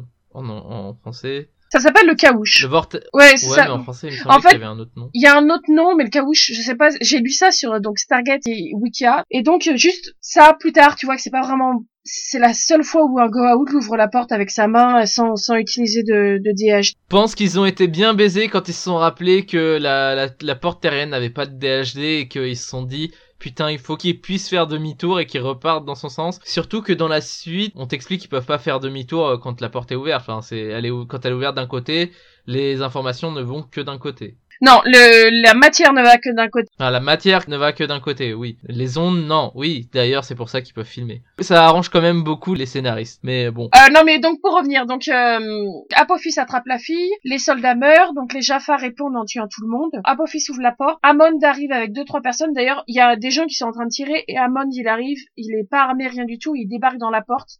Et d'ailleurs, pareil, quand ils vont revenir, c'est que euh, Amon rentre directement. Alors que honnêtement, ça pourrait être n'importe qui qui rentre dans la salle où il pourrait être menacé derrière, y ait une armée, même si, euh, même si c'est O'Neill qui arrive en premier ou, enfin, c'est pas O'Neill qui arrive en premier. Je sais plus c'est qui qui arrive en premier. mais- C'est Carter, mais c'est un truc que j'ai remarqué déjà avant parce qu'à chaque fois que la porte s'ouvre, tu vois les, les soldats armés jusqu'aux dents et euh, tu sais quand euh, O'Neill envoie le, le Kleenex et que Daniel renvoie la boîte de Kleenex, la porte s'ouvre, tout le monde est armé jusqu'aux dents et tu as O'Neill en O'Neill, ouais, ouais. En blouson de cuir et Hammond en, en uniforme euh, de, de parade qui entrent dans la porte, euh, les mains dans les poches, genre tranquille. Mais donc, ils ont tué tous les soldats, mais il y a deux, trois Jaffa qui sont morts. Et Hammond entre dans la porte juste avant que Apophis euh, fasse euh, ses yeux dorés et parte avec Tilk. Et d'ailleurs, il y a trois Jaffa morts à l'infirmerie et, donc ils ont euh, des corps de Jaffa et ils se demandent ce que c'est le truc qu'ils ont dans leur poche de kangourou. D'ailleurs, on peut quand même dire que c'est quand même un gros débrouillard Apophis parce que Apophis va directement lui-même choisir moissonner les ous pour pour sa femme. C'est pas comme si il avait toute une armée et tout. Enfin, dans la suite, on te montre que c'est quand même un dieu sur plusieurs planètes et que euh, il règne sur tout un système et il ne peut pas déléguer à des personnes. Non non, il y va. On était au costume, donc je reviendrai vite fait au costume hein, pour ça. Moi, sur euh, quand ils sont à Chulak, j'ai mis dans mes notes alerte perruque. J'ai envie d'avoir la, la, la voix du, de l'instituteur dans South Park. Alerte perruque, alerte perruque. Et euh, oui, effectivement, quand ils sont à, quand ils sont en prison, j'ai marqué la fête du slip vestimentaire. Quoi, t'as les les esclaves d'Apophis qui portent des espèces de turbans et de couches euh, colorées Ah ouais, et de turbans. Ouais, c'est genre, c'est genre is no good quoi. C'est, c'est typique euh, is no good quoi.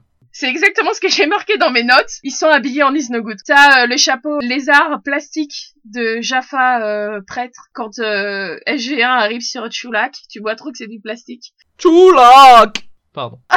Et puis, il y a un truc, ah oui, ça j'ai adoré. Apophis, euh, s- cette espèce de, de grand vêtement qui est pas une cape, qui est pas un t-shirt, et que tu sens qu'il galère vraiment à sortir de son palanquin avec les tonnes de tissu qu'il a sur lui. Et en plus, il a cette espèce de... Alors qu'il pourrait quand même mettre son armure dorée euh, qui est quand même beaucoup plus classe. Hein. euh, Voilà. Et puis en plus, il- donc il a cette espèce de chapeau avec des oreilles de Mickey, et à côté de lui, t'as Amonette qui a cette coiffure à la, à la Amidala. Ensemble, ils font un duo de rêve. Et, et d'ailleurs, je sais pas si c'est ces fringues à Apophis ou juste ta manière de marcher, mais il y a un moment où les gens sont devant une table de repas. Et là, t'as Apophis qui arrive pour présenter sa femme. La manière dont il marche, on dirait tellement un rappeur, toi, genre, je marche en bougeant des, des épaules et des hanches et tout. Moi, ça m'a frappé. J'étais là. On ne reverra jamais ces hauts dignitaires avec euh, ce symbole d'apophis euh, doré mais euh, finement, pas comme Tilk qui lui a une grosse, grosse et épaisse médaille d'or sur le front. Eux, c'est finement doré, c'est très c'est de la feuille d'or quoi. Et on les revoit jamais, il me semble. Je pense que c'est des hauts dignitaires ou ou des chefs, hein, parce que s'ils vont manger avec Apophis, c'est à chaque personne que des mecs en armure de combat verte moche euh, viennent manger avec Apophis, euh, alors qu'ils ont aucun signe d'appartenance à Apophis. Non, ils croient, ils croient que c'est des Goa'uld, donc les Goa'uld n'ont pas de signe d'appartenance. Leurs fringues, visiblement, ils ont l'habitude de la fête du slip vestimentaire, comme j'ai dit plus tôt, donc ils peuvent se dire que c'est peut-être d'autres vêtements. Ils ont peut-être pas conscience que c'est des armes, parce que euh, leurs armes ressemblent pas à ça. Moi, ce qui me choque plus, c'est que c'est sûrement des Jaffa, ou si c'est pas des Jaffa, c'est des Goa'uld mineurs, et du coup, ils devraient sentir que ce ne sont pas des Goa'uld, tu vois. Tu sens que ça, ils l'ont inventé uniquement... Bah, ils l'ont inventé quand c'est Carter qui a été habité par un par une Tok'ra. Et c'est pas Ouais, en fait, quoi. ils l'ont inventé que l'épisode euh, où Carter a été, euh, a été habité par une Tok'ra et qu'elle doit dire « Oh non, c'est pas un Goa'uld à un moment ». Ah, je- donc tu as dit qu'ils avaient une grosse, grosse euh, marque sur le front, j'ai envie de dire... euh, Ra en avait un plus gros que la grande pyramide. Et c'est pas vrai, Ra n'avait pas une grosse pièce d'argent sur le front. non, il parle du vaisseau. Je sais. Mais d'ailleurs, c'est la chose qu'il dit juste après avoir passé trois minutes à tripoter son stylo en regardant Carter dans les yeux avec un petit sourire euh, plein de sous-entendus. Pour les costumes des soldats, ça va. Il y a juste, euh, apparemment, selon IMDB, selon Stargate Wiki, il y a pas mal de problèmes de, ils disent qu'ils sont sergents, mais leurs écutions correspondent pas à ce genre de choses. Mais bon, c'est pas à mon Bah, c'est marrant, c'est marrant pour une série qui est sponsorisée par l'armée de l'air. Du coup, je me demande si c'est pas euh, uniquement le pilote, euh, et j'ai pas regardé pour les épisodes suivants, mais si tu vas voir sur IMDb et sur euh, Stargate Wiki, il y a pas mal de gens qui disent euh, ça, ça va pas par rapport à l'armée. Euh, au moment où euh, Amon rentre dans la, la porte, euh, les, les gens saluent Amon alors qu'ils devraient pas parce qu'ils sont pas en train de, enfin, ils devraient juste se taire, etc. Quand Carter arrive, elle salue O'Neill alors qu'elle devrait saluer Amon. T'as plein de, tu vas voir, c'est assez marrant. T'as les gens qui s'y connaissent en armée qui vont te dire, qui vont te décortiquer un par un tous les problèmes par rapport à, c'est pas crédible. Donc je me demande. C'est l'army porn. Exactement. C'est, c'est quand tu connais quelque chose, tu vois tout de suite les, les, les incohérences euh, directes. Exactement. Mais euh, mais il y a un truc que, que tu remarques, c'est que euh, dans le pilote, ils sont encore en train de porter genre leur leur matériel, leur casque, euh, et euh, ils ont encore le, le truc pour les accompagner, alors que dans quoi, dans deux épisodes, euh, bah, l'épisode 3 qui est le premier où ils vont sur une planète, euh, ils y vont tranquille peinard. euh. Il y a que Carter qui a un casque et c'est uniquement pour qu'elle puisse l'enlever et faire en fait je suis une femme. Ils ont, ils ont aussi, ils ont aussi leurs beaux uniformes quand ils sont dans la base. hein. Quand ils sont en réunion, attention, ils ne sont pas en treillis euh, moche. Enfin, si O'Neill, je crois qu'il est en treillis moche à un moment quand ils ont une, euh, quand ils lui présentent Carter justement. Mais Euh, non, non, je crois qu'il a remis son uniforme. Mais euh, il y a juste un truc que j'ai envie de dire sur... euh, Non, si, il y a deux choses, pardon, il y a deux choses qu'il faut absolument dire. Déjà, pour commencer, ils, te- ils insistent sur le fait que Julak, il caille, ils le disent eux-mêmes, il caille, et t'as des gens qui se promènent en slip partout. bah les les esclaves, les esclaves is no good. euh, Et puis les gens en toge dans le repas, qu'ils ont pas l'air d'être des esclaves non plus. Et euh, et il y a un deuxième truc que j'ai envie de dire, est-ce que tu as vu le costume de la Jaffa qui porte Amonette dans son ventre? Elle a Ouais, moi j'ai un peu froid pour. Elle a un bikini en cuir et des bottes qui lui remontent jusqu'en haut des cuisses. Enfin, j'ai l'impression parce que tu la vois jamais vraiment de pied. Et puis par-dessus, elle porte une sorte de grande, euh, un grand peignoir en soi. Ça, ça m'a, j'étais là, waouh. en plus, après, quand, euh, bah comme tu dis, quand elle, elle, euh, quand il y a ce truc phallique du Goa'uld qui sort de son ventre, elle fait cette tête, genre on dirait qu'elle a un orgasme, tout en se touchant le ventre comme si elle était enceinte. C'est assez spécial. C'est très dérangeant. J'ai envie de dire, C'est un peu weird, hein? c'est un, peu, weird.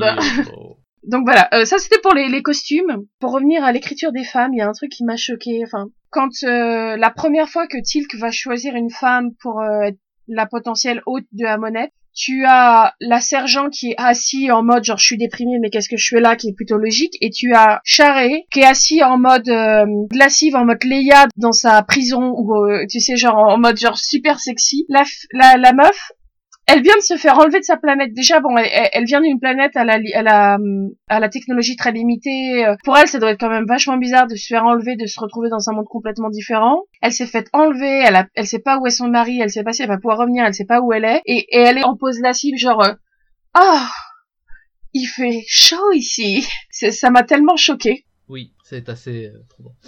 Moi, euh, y a, y a, en fait, euh, je regarde là l'épisode, enfin, je passe l'épisode en accéléré euh, pendant que pendant qu'on parle. Et euh, je viens de voir, enfin, j'avais déjà remarqué, ça m'a rappelé, ça me l'a, ça m'a rappelé de le dire, c'est que euh, O'Neill, pour montrer d'où il vient à, à Tilk, lui dessine par terre le, le signe de la Terre. C'est- c'est Daniel. Euh, oui, waouh. Sauf que bon, c'est pas comme s'ils l'avaient sur leur brassard, quoi. Les mecs, montrez juste euh, votre brassard, tu vois. C'est pas logique qu'ils dessinent par terre. Et puis, pourquoi, pourquoi il y a de la terre par terre, euh, bordel, c'est une, c'est, un peu bizarre. Moi, sur mes notes, j'ai marqué euh, Daniel, il a de la chance qu'il y ait de la terre à l'intérieur pour pouvoir faire des dessins. Oui, je pense que, c'est- je pense que c'est peut-être pour ça qu'il y a de la terre à l'intérieur, mais. euh, Mais oui, effectivement, surtout qu'ils ont leur brassard. D'ailleurs, euh, tu remarques euh, il se passe combien de jours entre le moment où ils rentrent de Abydos et le moment où ils partent sur Chula, qui doit se passer quoi? Moins d'une semaine? Je pense, moi j'aurais dit deux jours personnellement, mais euh, et ils ont déjà leur uniforme, ils ont leur petite, leur petit autocollant. euh. Oui, c'est, les mecs sont préparés, quoi. Tiens, on parle de préparer et tout. J'ai envie de passer un extrait. Au cas où votre théorie serait exacte, il a ordonné la création de neuf équipes qui ont chacune pour mission d'évaluer les dangers que représenteraient pour nous ces nouvelles planètes et, si possible, d'établir un contact pacifique avec leurs habitants. Ces équipes opéreront dans un cadre strictement secret. Personne ne devrait être au courant de leur existence, excepté le président et les chefs d'état-major. Colonel O'Neill Oui. Votre équipe répondra au nom de SG1. Elle sera constituée de vous-même, du capitaine Carter. Moi Dr Jackson, nous allons avoir besoin de vous ici en tant que consultant sur le projet. Vous comprenez Vos parfaites connaissances en culture et langage ancien nous seront très utiles. Non. Euh, Écoutez, j'ai bien conscience des enjeux, mais il faut que... Il faut que je fasse partie de l'équipe. Ma femme a été enlevée, mon général, je dois y aller.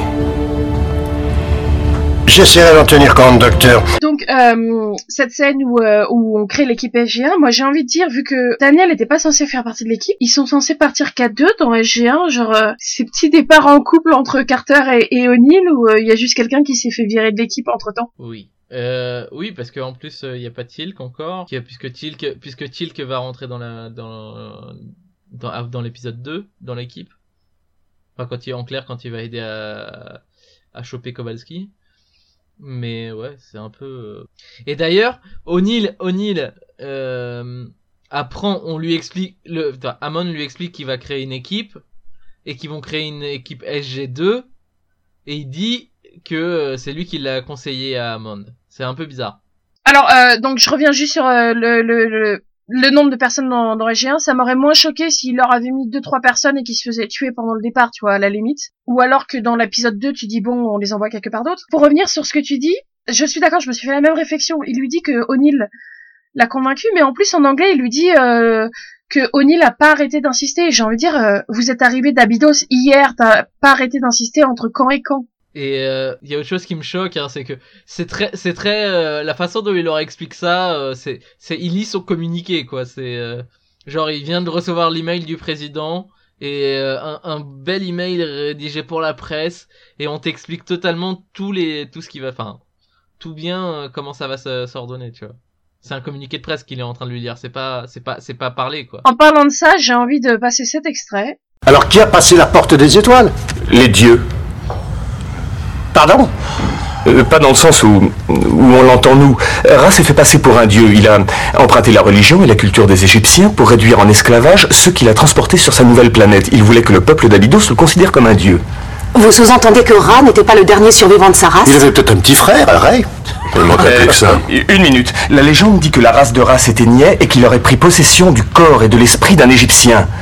Mais rien ne dit qu'un de ses congénères n'a pas fait la même chose. Euh, ça a très bien pu arriver aussi n'importe où il y a une autre porte. Et ça peut très bien arriver maintenant. Colonel, vous êtes le plus expérimenté d'entre nous concernant ces aliens. Imaginons que nous devions les affronter. Pourrions-nous les battre? On l'a déjà fait une fois.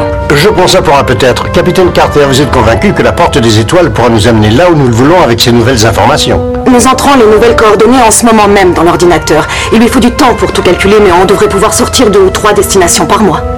Donc voilà ce, ce passage qui te euh, dégage tout en même temps. Bon, alors euh, Daniel t'explique qu'il peut potentiellement y avoir plusieurs dieux. O'Neill te dit euh, ça va être chaud mais on peut le faire. Et puis Carter qui t'explique ah ouais ouais on va avoir plusieurs coordonnées. C'est l'annonce de, enfin, des rôles et des. C'est tellement le synopsis de la série, c'est le, le- le dernier dialogue d'exposition qui est là. On vous fait le dialogue d'exposition pour vous expliquer où on en est. À partir de là, la série commence. Euh, bah, ce passage, il est pas beaucoup plus avant. euh, En fait, il est juste avant juste avant l'épisode où il explique qu'on crée SGA. T'as ce passage, ensuite il discute et, et Amon dit qu'il aurait préféré que la porte soit fermée. Carter dit non, non, pas du tout. Et, et là, il dit non, mais le président est d'accord avec vous et on a créé des, des équipes. Il y a un truc qui me frappe, enfin frappe. Carter dit qu'ils peuvent sortir deux, trois adresses par mois. Pourquoi ils ont autant d'équipes? Déjà, voilà, ils te disent qu'ils vont créer neuf équipes. Donc, à raison de deux, trois adresses par mois, ça fait pas beaucoup de, de missions. Mais ça, à la limite, ça me choque pas parce que je me dis que si tu fais des longues missions et que t'as les temps de repos, je pense que généralement les soldats ils partent pour euh, genre six mois, ils reviennent, ils ont un temps de repos, tu vois, plus long. Quoi. Non, mais ce qui est plus tard euh, dans l'épisode où euh, Carter explique à son père ce qu'elle fait, elle dit qu'ils font une à deux missions par semaine. Alors je sais pas s'ils ont upgradé leur euh, leur Windows euh, à Windows 7 ou Windows 10, Je pense qu'ils ont rajouté de la RAM, du coup les calculs se faisaient beaucoup plus rapidement et euh, du coup c'était de une à deux par mois, on est passé de une à deux par seconde. Par semaine, semaine. Se- Oh, c'est-à-dire une à deux par semaine pour SG1. Non non, enfin, le- que le logiciel arrivait à calculer en beaucoup moins de temps. Et puis après, ils sont là, ils ont dit qu'il y a SG9, mais euh, plus tard, il y a des SG11, SG, SG12, etc. Donc euh, oui, potentiellement, ils ont trouvé un moyen d'augmenter leur temps de, de données. Ouais, en plus à la fin il y a plein d'équipes quoi. Pardon. Alors, je pense qu'on a un peu parlé de, de l'écriture et tout. On peut passer un peu dans les moments qui nous ont frappés. Et moi, j'ai envie de vous faire écouter un petit moment. Amazing. This is what was missing from the dig at Giza. this is how they controlled it. It took us 15 years and three supercomputers to MacGyver a system for the gate on Earth. Captain? Look how small it is. Captain? Donc, en français, ça donne ça. C'est fabuleux. C'est la partie qui manquait sur la porte retrouvée en Égypte. Ah, C'est avec ça qu'il la contrôlait. Il nous a fallu 15 années et 3 superordinateurs pour parvenir à créer un système d'utilisation fiable. Capitaine. Regardez comme il est petit. Capitaine. Donc voilà, en anglais, ce qu'elle dit, c'est que it took us 15 years to MacGyver the system like this. Et donc elle utilise euh, un mot qui a été créé en, anglais américain, MacGyvered, qui est un verbe voulant dire euh, créer soi-même, euh, etc. Et apparemment, ce que j'ai lu, c'est que Amanda Tapping aurait euh, fait cette phrase euh, en passant ses auditions et que c'est la raison pour laquelle elle a été embauchée. Et euh, donc euh, on sait donc que MacGyver est canon dans le dans l'univers de Exactement. Stargate. Hein. C'est euh, c'est officiel. MacGyver donc O'Neill est le sosie de lui-même ou alors ils ont un autre acteur. Peut-être que je, me- dis que Ah oui, euh, c'est l'acteur qui joue Oni dans le film qui joue MacGyver dans la version SG1. Je pense que dans cet univers, euh, en fait Kurt, Russell dans l'univers de Stargate, enfin de Stargate SG1, joue à mon avis euh, MacGyver. Alors, juste, j'ai envie de dire que à ce moment-là, quand Carter dit qu'elle a réussi à MacGyverer, excusez-moi pour euh, cet anglicisme immonde, O'Neill fait une sorte de mouvement de, de sourcil qui peut rivaliser avec les meilleurs mouvements de sourcils de Tilk, en mode genre... Et euh, alors, euh, pour revenir à un truc, moi, ça me choque pas quand euh, les gens parlent de films ou des acteurs du film ont joué dedans, parce que je me dis juste que euh, ils se ressemblent et puis ça se trouve, tu vois, dans l'univers où ils sont, ils se voient pas comme nous on les voit, par exemple. Enfin, moi, ça me choque pas personnellement, mais ça, j'ai aussi envie de dire Regardez comme il est petit. Ra en avait un plus gros que la grande pyramide. C'était la minute sexy. C'était la... surtout que quand euh, Carter dit "Regardez comme il est petit", la phrase suivante c'est O'Neill énervé qui fait "Capitaine". Capitaine. Et Et il y a ce moment que j'ai adoré quand ils reviennent euh, d'Abydos. Et un de nos gosses ont été enlevés. Vos gosses? De notre première mission, mon général. Donc un de nos gosses a été enlevé. J'aime bien la, la réaction de Mond, genre vos gosses, qui se demandent attendez, vous avez mis une femme enceinte pendant que vous étiez en mission? Est-ce que est-ce que toi t'as des passages qui t'ont un peu marqué quand même? Est-ce que j'ai des passages qui m'ont marqué? Euh, pff, Non, pas vraiment. Euh, j'ai pas souvenir de. Enfin, j'ai des moments où je me dis ah ce plan c'est pour cacher le décor, tu vois. Il y a des trucs comme ça. Genre quand euh, il y a un il y a un vaisseau qui euh, qui défend la porte des étoiles à, la fin de l'épisode quand euh, Apophis se casse. Et à un moment ils arrivent à le à le détruire. Et le vaisseau s'écrase, au lieu de s'écraser devant eux, il s'écrase derrière une colline, tu vois. C'est un peu teubé, je trouve, ils auraient juste dû faire le bruit, faire ça en off, et puis... parce que là, ça fait vraiment... j'ai pas de budget, quoi. Euh, je, euh, en fait, euh, je viens de me rappeler d'un truc. J'aime bien les petites incohérences techniques comme ça. Alors déjà, soit ils sont allés avec euh, beaucoup d'armes sur Abydos la première fois, vu que il y, a, au moins une quinzaine de gamins qui sont armés sur sur Abydos quand ils arrivent. Et deuxièmement, ça fait un an que Daniel est sur Abydos et il a quand même un marqueur noir puisqu'il répond sur la boîte de mouchoirs avec un, au feutre noir. Donc soit il a gardé des, boîtes de feutre euh, sur Abydos euh, et qui tiennent très bien, soit ils se sont juste pas posé la question de mais comment il écrit, tu vois. Parce que c'est clairement fait au feutre, hein, c'est pas... Oui, surtout dans le désert où il fait super chaud, il a pas forcément des très bonnes conditions. Donc il y a un moment aussi moi qui m'a marqué par rapport à, par rapport à Abydos, c'est euh, quand ils vont sur la, la planète et qu'on leur fait une petite soirée et que Scara donne de, de la boisson à O'Neill qui euh, apparemment est trop fort pour lui et ensuite il fait passer à Sam à côté de lui et là ça coupe donc tu ne vois pas si Sam boit. Par contre, quand ils vont sur Chulak, on lui tend un verre, elle sent le verre et elle leur pose. Et ça, ça me fait dire Quand vous sortez, choisissez votre Sam. Sam, celui qui conduit, c'est celui qui ne boit pas. Ce qui apparemment Sam sur euh, sur Abydos n'avait pas vraiment compris vu qu'elle a l'air de prendre euh, le verre. On, on la voit jamais boire donc ça se trouve elle fait semblant de boire. Non si j'ai envie de revenir en parlant d'Abydos justement en parlant de cette soirée. À un moment Scara vient et va dire à Daniel euh, que la tempête s'est calmée et qu'ils peuvent aller voir euh, la salle où il y a les coordonnées de la porte. Et à ce moment-là sa femme lui attrape le visage et lui roule une pelle Ah oui, il y, a y a même une vieille creepy qui, euh, qui, qui à un moment qui fait un truc. Ça m'avait, ça m'avait fait marrer sur le moment, genre. La petite vieille qui sourit, il l'aime bien parce qu'il y a deux plans sur elle qui rigolent. Et je me suis demandé si elle lui roule des pelles si souvent, ils doivent avoir l'habitude, donc ils doivent plus se marrer autant. Et si elle a pas l'habitude de le faire, c'est quand même un moment très bizarre pour rouler une pelle à, ton mari devant tout le monde, quoi. Donc euh, j'ai deux théories là-dessus. Ou alors c'est juste parce qu'ils savaient qu'elle allait se faire enlever, que c'était la dernière fois qu'elle allait voir son mari et que du coup ils se sont dit bon on va être gentil avec Daniel. Un petit bisou avant la fin. La deuxième théorie du- que j'essaye de, de m'expliquer pourquoi ce baiser, parce qu'en fait ce baiser m'a, tout le monde a l'air d'être gêné, et j'étais aussi gênée que tout le monde. C'est le, le baiser de la, de la gêne quand même. Et du coup l'autre, l'autre théorie que j'ai, c'est que juste Charret voit arriver une autre femme qui a l'air de bien s'entendre avec son mari. En tout cas, à ce moment-là, on sait pas trop si Daniel aime Carter, mais en tout cas Carter a l'air de bien aimer Daniel. Et que la- l'autre solution que je vois, c'est que c'est une manière pour Charret de dire euh, il est déjà pris, touche pas, c'est hors limite. J'ai envie qu'on s'intéresse euh, à une chose. Donc Stargate, c'est un monde de SF, c'est un, ça, ça crée des univers. Ils vont sur des planètes. C'est un truc qui revient quand même souvent quand on parle de Stargate, c'est qu'ils vont sur des planètes qui sont, comme tu as dit, tous la même forêt de pins canadienne, où tout le monde parle anglais, où il fait tout le temps le même temps. Mais il y a un truc que j'ai bien aimé euh, dans cet épisode, c'est que il y a cet extrait que je vais d'abord vous passer en anglais. Well, they didn't come from here. I mean, the boys take shifts guarding at 36 hours a day every day. We'd know if they came through here. qui en français donne ça? Mais c'est pas d'ici qu'ils sont partis. On surveille la porte 24 heures sur 24, 7 jours sur 7. On les aurait obligatoirement vus passer. Ils ont loupé une référence pour expliquer que il y a 36 heures par, euh, par jour euh, sur Abydos. Exactement. En anglais, pour ceux qui parlent pas anglais, il dit euh, The boys guard the gate 36 hours a day every day, ce qui veut dire les, les garçons gardent la porte 36 heures sur 36 tous les jours. Et en anglais, ils ont traduit 24 heures sur 24, 7 jours sur 7. Et j'ai trouvé ça dommage parce que ce 36 heures par jour, pour moi, c'est l'un des rares moments où Stargate s'est dit Ah ouais, on n'est plus sur Terre, si on faisait un truc un peu différent. Ça assez dommage euh, que euh, ouais que ça soit que ça soit parti euh, à la traduction, surtout que enfin je- peut-être que c'est une question de labial, mais ça m'étonnerait parce que entre 24 et 36, euh, Non, moi je pense pas que ce soit une question de labial parce que justement j'ai toute une liste de trucs. En... Alors, euh, on peut passer à ça. On peut passer au moment. C'est mal traduit. Donc le moment c'est mal traduit. Il y a quand même, j'ai noté pas mal de moments euh, mal traduits. Il y a un truc qui m'a énervé le plus, c'est que la VF rajoute des sons qui n'existent pas. Quand ils ouvrent la porte la première fois, tu as les gens qui parlent, qui disent chevron 1 euh, enclenché, chevron 2 enclenché. Bon déjà pour commencer ils mettent, ils disent en français ils disent chevron, chevron 7 enclenché comme le reste, alors que non, non, juste non. Mais euh, ils te rajoutent une voix électronique par-dessus qui répète exactement la même chose. J'ai pas compris. Mais surtout justement quand il y a le baiser de, de Charret et de Daniel, qui est déjà le baiser de la chaîne, mais en plus si tu rajoutes la voix de Carter qui fait un truc du genre oh ok et qui est tellement gênant.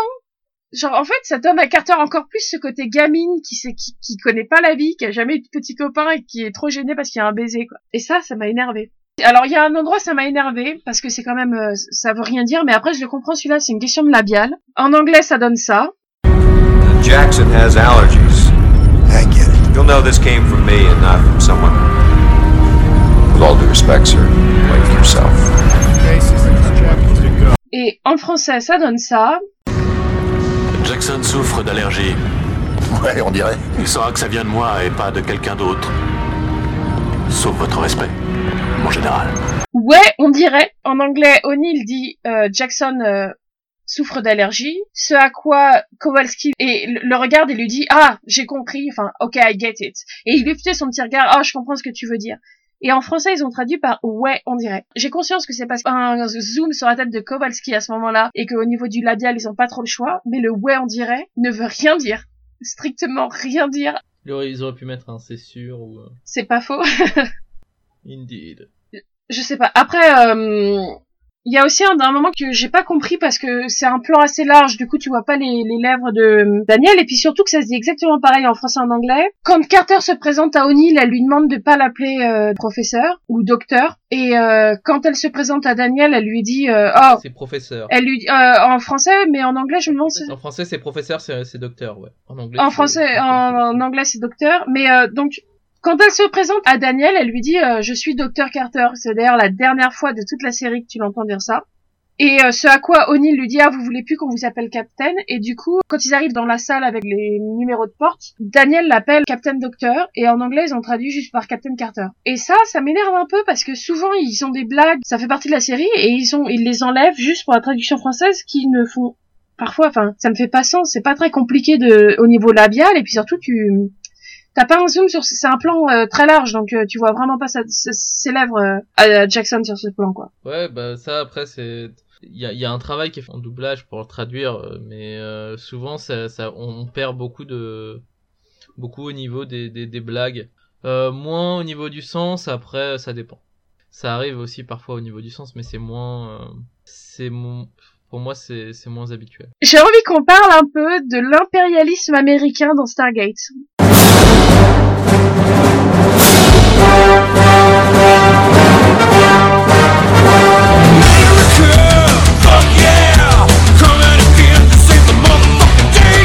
Alors, euh, est-ce qu'il y a quelque chose qui te saute aux yeux au niveau impérialisme américain? Bah tout le monde parle anglais déjà. Je pensais que tu allais me dire, ouais, il y a un Goa'uld qui passe par la porte, ils en vont envoyer une bombe nucléaire à travers, genre direct. ah oui non oui pardon euh, ouais excuse-moi en fait euh, j'ai juste euh, J'ai envie de dire que finalement le pire, euh, c'est quand même Daniel dans cet épisode. Parce qu'effectivement, le type débarque sur une planète. et il apprend sa langue à tout le monde. Exactement, tout le monde a une culture différente. Enfin, ils ont une culture, une langue complètement différente. Il est le seul à parler anglais. Et au lieu de s'adapter à eux, enfin, il apprend la langue. Sachant qu'il sait parler leur langue. hein. C'est que c'est le mec qui peut s'adapter à leur langue. En vrai. Exactement. Au lieu de s'adapter à eux en parlant leur langue, il les force à s'adapter à la sienne et tout le monde parle sa langue. D'ailleurs, quand les gens meurent et que tu dis que c'est sûrement plus facile pour eux de parler leur propre langue parce qu'ils ont, ils sont pas dans l'état d'esprit de se compliquer la tête à, à apprendre une autre langue, Bah, surtout que ça fait qu'un an qu'ils connaissent la langue, quoi, tu vois. Et encore, euh, enfin, ça veut dire qu'ils ont, ils sont en cours d'apprentissage encore, j'imagine. eh ben, il, il leur parle quand même anglais. c'est assez impressionnant ce côté. euh. Il y a aussi le... Le cliché du héros. O'Neill, à un moment, euh, convainc-t-il que genre... c'est vraiment euh, genre... euh, j'ai entendu ça souvent, mais je vous êtes le premier que je crois, parce que vous êtes, euh, vous êtes fort, américain. Il y a, a pas trop de sens à la, la trahison de, de Chilk. Même si on peut comprendre qu'il est pas forcément super méchant dès le début, puisque Tilk parle avec O'Neill à un moment et, et à un autre moment quand le Goa'uld choisit euh, Scara, Tilk fait un geste de la main à O'Neill pour lui dire de, de faire profil bas. J'ai envie de passer ce ce passage d'ailleurs.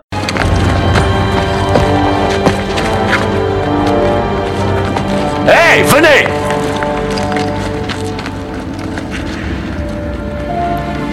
Je n'ai nulle part où aller. Je peux vous emmener là d'où je viens, mais dépêchez-vous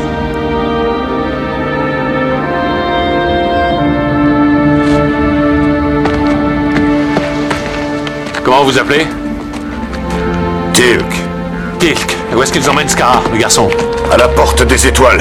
Après avoir choisi les autres pour leurs enfants, ils retournent chez eux directement. J'aime bien ce côté Tilk qui lui dit je n'ai nulle part où aller. Oh mais venez chez moi tranquillou. Oui. Et euh, oh ok. En anglais, il lui dit euh, après ce que vous avez fait, euh, ça, ça vous vaudra un accueil, tu vois, un accueil chaleureux. Ah bah tiens en parlant d'accueil chaleureux, il y a juste euh, un passage.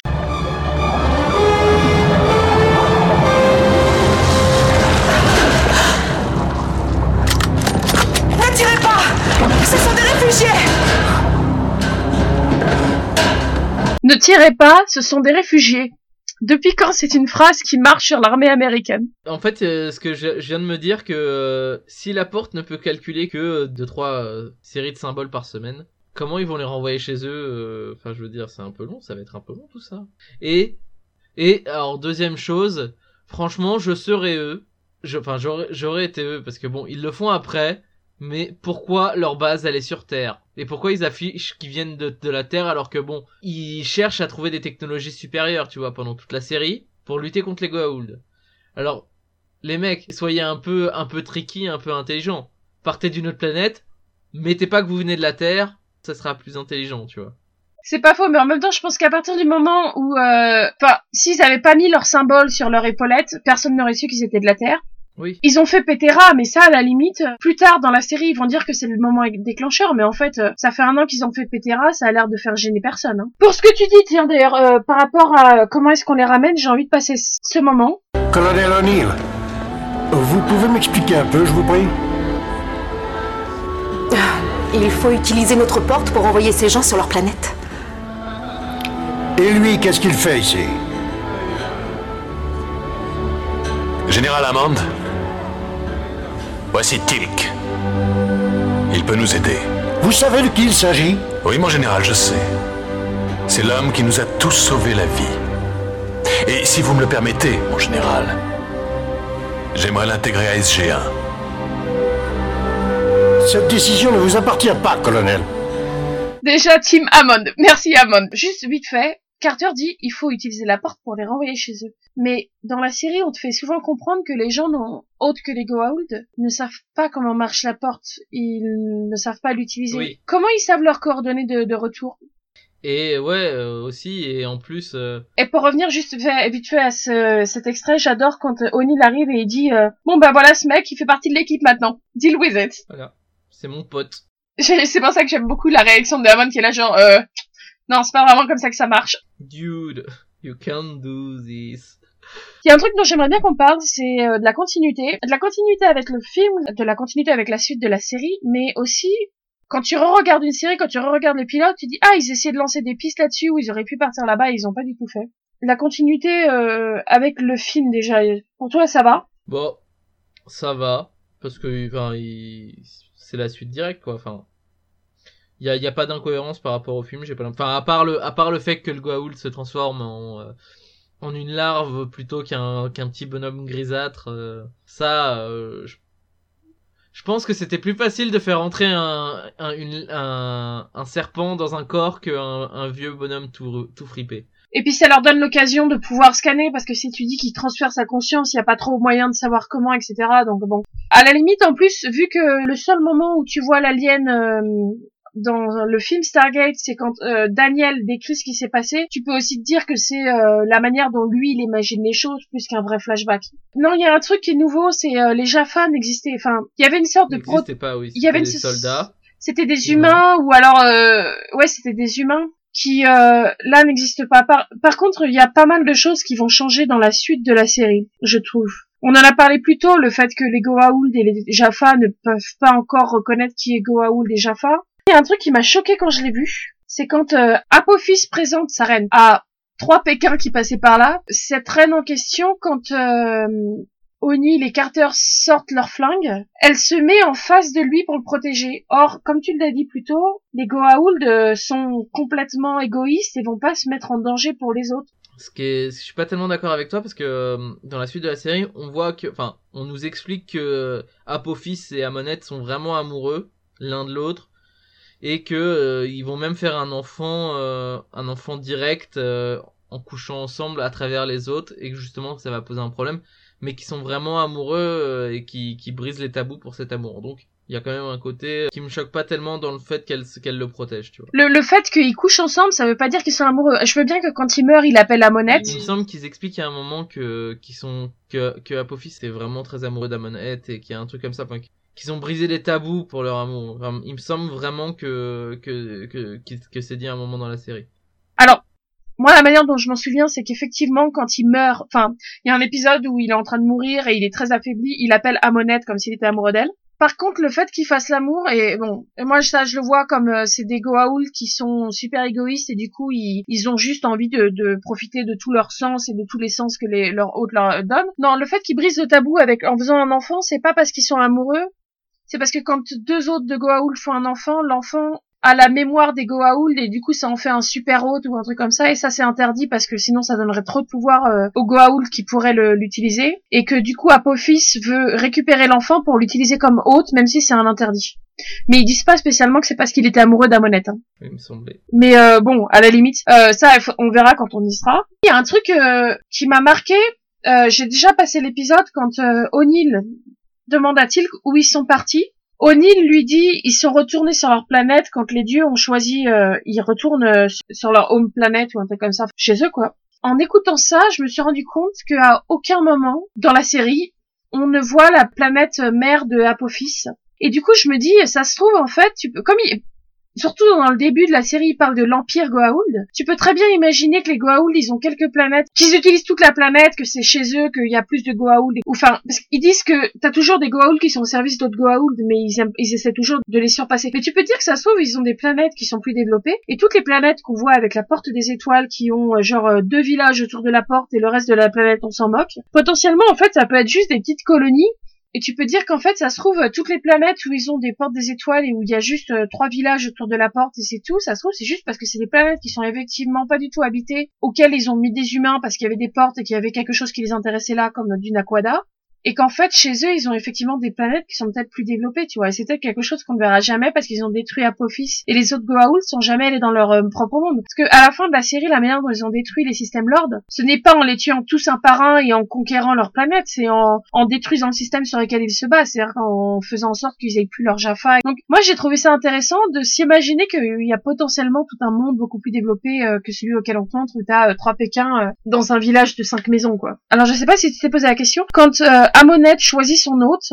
Elle arrive, elle regarde l'hôte, et, elle fait genre ah non et elle part. Ou alors elle arrive elle regarde l'autre elle aime bien et elle rentre dans Charret. Comment ils choisissent leur euh, leur hôte j'ai conscience qu'ils ont des yeux mais finalement ils les utilisent jamais parce que où ils sont dans la poche larvaire de leur Jaffa ou ils sont à l'intérieur du corps de leur hôte et ils utilisent les yeux euh, de l'hôte du coup euh, je me suis demandé si les yeux des Goa'uld c'était pas juste un restant de ce qui tu sais il y a des poissons qui ont des yeux mais finalement ils voient rien parce qu'ils habitent tellement profond dans l'océan que ils ont évolué sans que leurs yeux leur soient utiles et c'est juste un reste de, de l'évolution qui est jamais c'est une question que je me suis posée, genre est-ce qu'ils ont vraiment besoin d'yeux Ça se trouve leurs yeux ne marchent pas et du coup comment est-ce que le Goa'uld choisit son hôte? On ne sait pas. Oh, bah non mais je j'ai pas de réponse à te donner. Euh, je suis d'accord avec toi.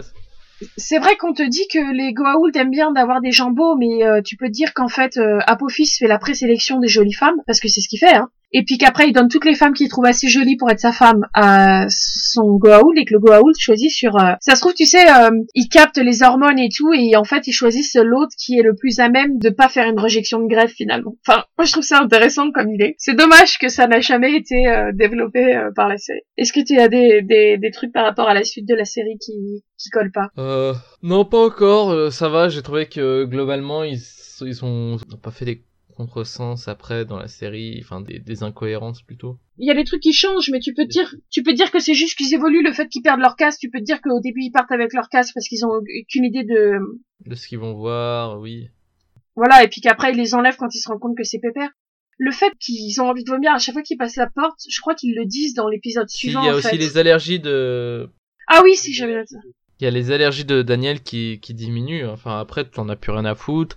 Les, les, les malaises dus au froid, ouais, qui sont disparus. Enfin, où, euh, Après, je crois qu'il y a- peut-être un moment où euh, Daniel explique... que- Pas, pas Daniel, pardon. Samantha Carter euh, et explique que, c'est parce que, en fait, c'était mal calibré ou... Allez, donnons une, donnons une, une, une explication rationnelle à ça, mais en fait, non.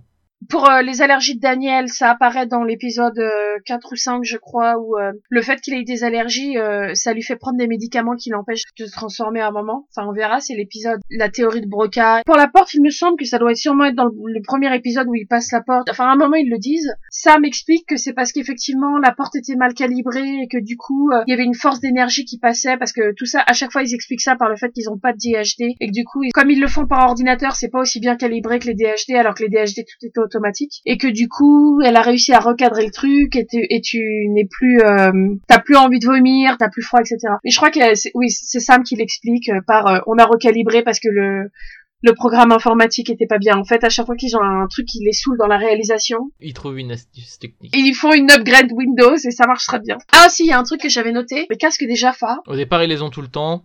Au fur et à mesure, ils, le, le gardent moins. Tu sens que ça les fait chier que les acteurs ne peuvent rien voir, qu'ils peuvent pas courir avec, parce que d'ailleurs tu les vois jamais euh, se battre dans la forêt avec leur casque. Ils ne les portent que quand ils sont en ligne euh, et qu'ils bougent pas. Et d'ailleurs, en fait, dans la série, à part quand tu vois Hérour, qui a euh, ces gardes aigles qui sont en fait le design des, parce que c'est le fils de, de Ra, donc il a les mêmes Jaffa que, que Ra avait ses humains. Dans la série, tu ne vois que les gardes du serpent d'Apophis et ceux des Hérour qui ont leur casque. C'est tout. Et on parle des gardes de Sétèche.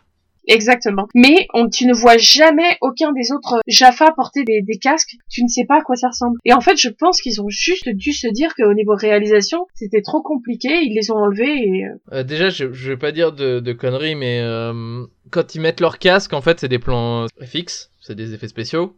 Il y a une modélisation en 3D qui fait un, un truc euh, hop. Et après, quand euh, ça repasse sur, euh, sur des plans où ils bougent avec, c'est des, des vrais casques. Du coup, c'est relou et euh, il faut euh, il faut faire les deux. Et je pense que c'est pas c'est pas forcément gênant que ça disparaisse. Euh, Bon, ça fait un peu euh, ça fait un peu bizarre parce que forcément on te les montre dans le premier épisode et, que, et un peu après par la suite et qu'au fur et à mesure euh, bon bah c'est relou à, faire quoi et t'en as plus tellement besoin parce que t'as plus besoin de plans iconiques de, de Jaffa parce que tu sais ce que c'est tu sais déjà ce que c'est un Jaffa quoi il y a ça. Et euh, pour la FX des casques, en fait, les casques d'Apophis, je crois qu'il y a peut-être un moment où tu les vois rentrer complètement, mais souvent ils, se rentrent pas complètement. Ils font juste de s'ouvrir devant pour que tu puisses voir le, le visage des Jaffa ou d'Apophis. Et donc en fait, on dirait qu'il y a deux modes. Il y a le mode complètement rentré, le mode ouvert, mais juste ouvert de, au visage, et puis le mode complètement fermé, quoi. Et, et bon, je pense qu'effectivement, c'était compliqué au niveau réalisation. Il y a un truc que j'ai noté, c'est que dans le premier épisode, ils sont comme dans le film, il y a encore la moitié du personnel qui s'occupe de la porte et des civils. Tu vois encore euh, le mec, genre un peu geek, avec ses lunettes, son stylo entre les dents, genre euh, ouais, je suis en train de faire des calculs de malade. Alors qu'après, euh, tout le monde est en, en- en combi ou en uniforme. c'est les, les, les syndromes un peu Harry Potter hein. au départ euh, dans les deux premiers épisodes euh, ils sont ils sont habillés en magicien et puis après bon c'est relou on va pas les faire habiller encore en- avec ses habits de plouc ça fait kitsch voilà on change Il y a un truc, c'est Michael Chunks m'a impressionné par son jeu d'acteur. Je pense que tu vois que c'est un bon acteur. Par, euh, comme j'ai dit plus tôt, les scènes avec O'Neill, etc. quand il parle. Mais il y a aussi une scène, genre c'est une scène de deux secondes. Quand ils vont sur Chulak, t'as- tu le vois juste passer devant, tu le vois vraiment très vite. Et en fait, la manière dont il se tient, tu vois, c'est genre deux secondes. Mais dans ce plan de deux secondes, tu vois que le type c'est pas un militaire, que c'est genre un civil qui va tranquillou. Et juste dans la manière dont il marche, en fait. J'ai trouvé ça pas mal. Pour continuer sur les jeux d'acteurs, je trouve que Richard Dean Anderson, pareil, pareil à lui-même, il fait bien le côté sarcastique, etc. Après, euh, Amanda Tapping, euh, tu sens qu'elle sait pas où elle va. Enfin, je pense pas. Je dis pas que c'est une mauvaise actrice. Hein. Je pense que clairement, elle pas son personnage au début euh, et elle sait pas où le personnage va parce que les, les scénaristes savent pas où le personnage va. Elle a rien à jouer en fait. Enfin d'ailleurs, euh, tu vois, elle a, elle a pas grand chose à jouer à part faire euh, ses, ses longs discours de jargon euh, scientifique et, et elle a pas de développement de personnage autre que elle qui va s'extasier devant un DHG quoi. Et puis euh, bah il parle de trois phrases, donc euh, je, je, je sais pas trop.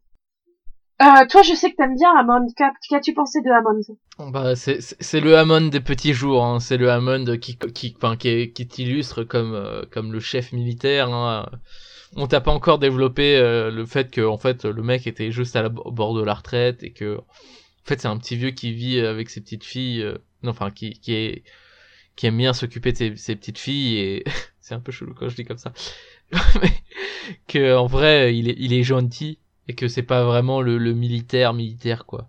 C'est euh, dans ce premier épisode, c'est le chef qui menace de de- d'envoyer une bombe nucléaire sur Abydos quoi, Euh, tranquille, euh, En fait, le truc, c'est que il a, il y a vraiment une sorte de décalage de, de Hammond. En même temps, il est le chef qui écoute pas, qui est là genre, euh, non, mais euh, vous avez pas suivi les ordres, vous allez en tôle. Et en même temps, tu sens que qu'il a quand même des trucs quand euh, Odile lui dit que la, la planète est habitée, il lui demande combien il y a de personnes sur la planète avant d'envoyer la bombe, etc. Donc, je pense qu'en fait, ils se sont dit que pour lancer le truc, ils avaient besoin d'une personne qui était en opposition avec eux. Donc, ils ont fait un Hammond un peu en opposition. Et mais ils se sont dit que pour la série, c'était pas possible de faire, euh, de continuer la série, de faire tous les épisodes avec un chef qui les empêchait de, de faire quoi que ce soit.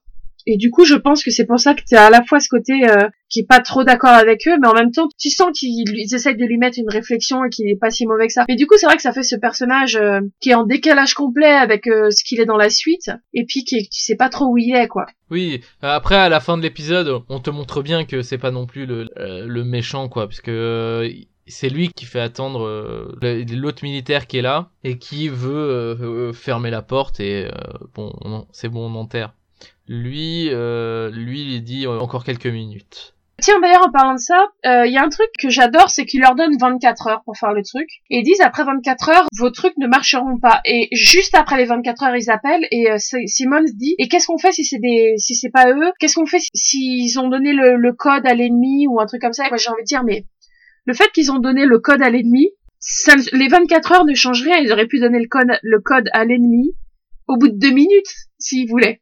Le- je comprends pas le coup des 24 heures. Enfin, je comprends qu'ils leur donnent le coup des 24 heures, genre c'est une mission rapide, vous devez venir avant et tout. Mais le fait qu'ils aient passé la barre des 24 heures à la seconde près ne change pas le fait qu'ils aient ou pas pu donner euh, le code à, à l'ennemi. Et, euh, et moi, ce que je ce que je comprends pas, c'est que plus tard, tu comprends qu'ils peuvent parler au micro à travers la porte. Pourquoi ils parlent pas au micro à travers la porte? Pour vérifier que c'est la voix de Carter s'ils veulent. Enfin après je comprends qu'il y ait un code parce que euh, comme ça t'es sûr que tu vérifies que c'est pas juste une personne qui copie la voix etc. Enfin c'est plus sûr mais euh, de toute façon avec un ennemi qui est les Goa'uld qui peut utiliser ton corps et piquer tout ce que tu sais, euh, le fait qu'il y ait un code ou pas. D'ailleurs au final si tu réfléchis c'est une question. SG1 se font euh, emprisonner souvent et à chaque fois on les torture pour avoir des informations. Tilk tu peux pas lui mettre un, un Goa'uld dans le corps mais euh, pourquoi ils ont jamais pensé à leur mettre un Goa'uld Après, j'imagine qu'ils sont auscultés après chaque euh, chaque mission. euh. Oui, ils sont ils sont auscultés après chaque mission, mais si tu leur mets si tu leur tortures pour leur retirer des informations et qu'après tu veux les tuer, à la limite tu les utilises comme hôtes, comme ça le Goa'uld il a toutes les informations, tu t'en fous qu'ils soient tu peux pas retourner sur Terre, mais si tu les tortures et qu'après tu les tues, de toute façon ça change rien. C'est exact. Est-ce qu'on est d'accord que les que les Jaffa c'est à la fois des red shirts et des Stormtroopers? Oui, enfin de toute façon, les red shirts, c'est c'est basiquement euh, tout ce tout ce qui est là pour mourir, pour te montrer que qu'il y a du drame, mais dont tu te fous totalement. Et dans, dans Star Trek, en fait, euh, les red shirts, c'est les gens qui viennent avec eux en mission, qu'ils ont souvent des t-shirts rouges selon selon en fait ce qu'ils vont faire, mais euh, plus souvent c'est des des red shirts. Euh, qui vont mourir en fait pour euh, pendant pendant l'épisode et, et ça arrive ça arrive peut-être pas à tous les épisodes, mais ça arrive très souvent qu'il y ait quelqu'un qui vienne avec eux pour explorer la planète et qu'au final, cette personne soit la première à mourir. S'il y a trois soldats avec un t-shirt rouge qui vont euh, sur la planète avec Kirk et euh, Spock, ils vont mourir. C'est, ils sont là pour ça. C'est pour hein, qu'il y ait un enjeu dramatique. Après, euh, oui, c'est- enfin, du coup, en fait, les, les, les, Du coup, ça a amené le, le cliché de les red shirts, c'est des gens qui meurent euh, tout le temps. Et derrière, il y a les Stormtroopers qui sont surtout dans la trilogie originale de Star Wars, qui sont euh, qui- les soldats qui vont leur tirer dessus. Mais comme bien sûr, on ne veut pas que nos héros meurent, ils ne se font jamais toucher, même quand ils sont devant. Et euh, là, c'est un peu le cas. Il y a une scène où ils sont, c'est des péons. il y a une scène où euh, SG1 et SG2 sont, sont au niveau de la porte, ils sont entourés par une, une mer de Jaffa. ils se font tirer dessus et personne ne meurt à part deux trois réfugiés. Et, et par contre, tous les Jaffa qui sont des centaines euh, meurent tous un par un, alors que en plus ils se prennent une petite balle sur le bouclier et ils meurent, alors que plutôt on te montre que euh, ça leur prend euh, bien une vingtaine de balles dessus pour qu'ils meurent. Quoi. Donc voilà, c'est la fin de l'épisode. Je pense qu'on a parlé un peu près de tout. C'était Naya Fikit pour moi et avec moi j'ai Tim Body. Tu dis au revoir? Ouais. Poup, poup. Magnitude? Non, personne. Très, très déçu. Donc voilà, on vous dit au revoir et au prochain épisode qui sera l'ennemi intérieur et euh, Salut à plus. Euh, Selma vient de dire euh, Laissez-moi essayer de vous traduire ça. Euh, ne nous appelez pas, on vous appellera.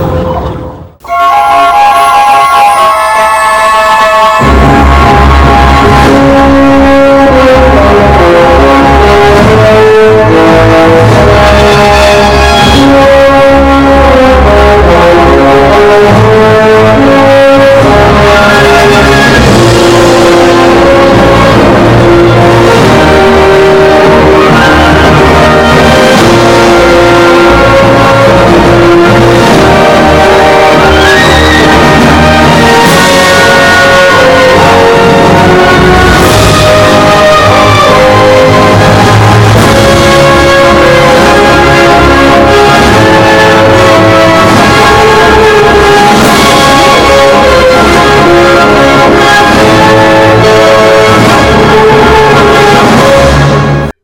Fatigué Pardon.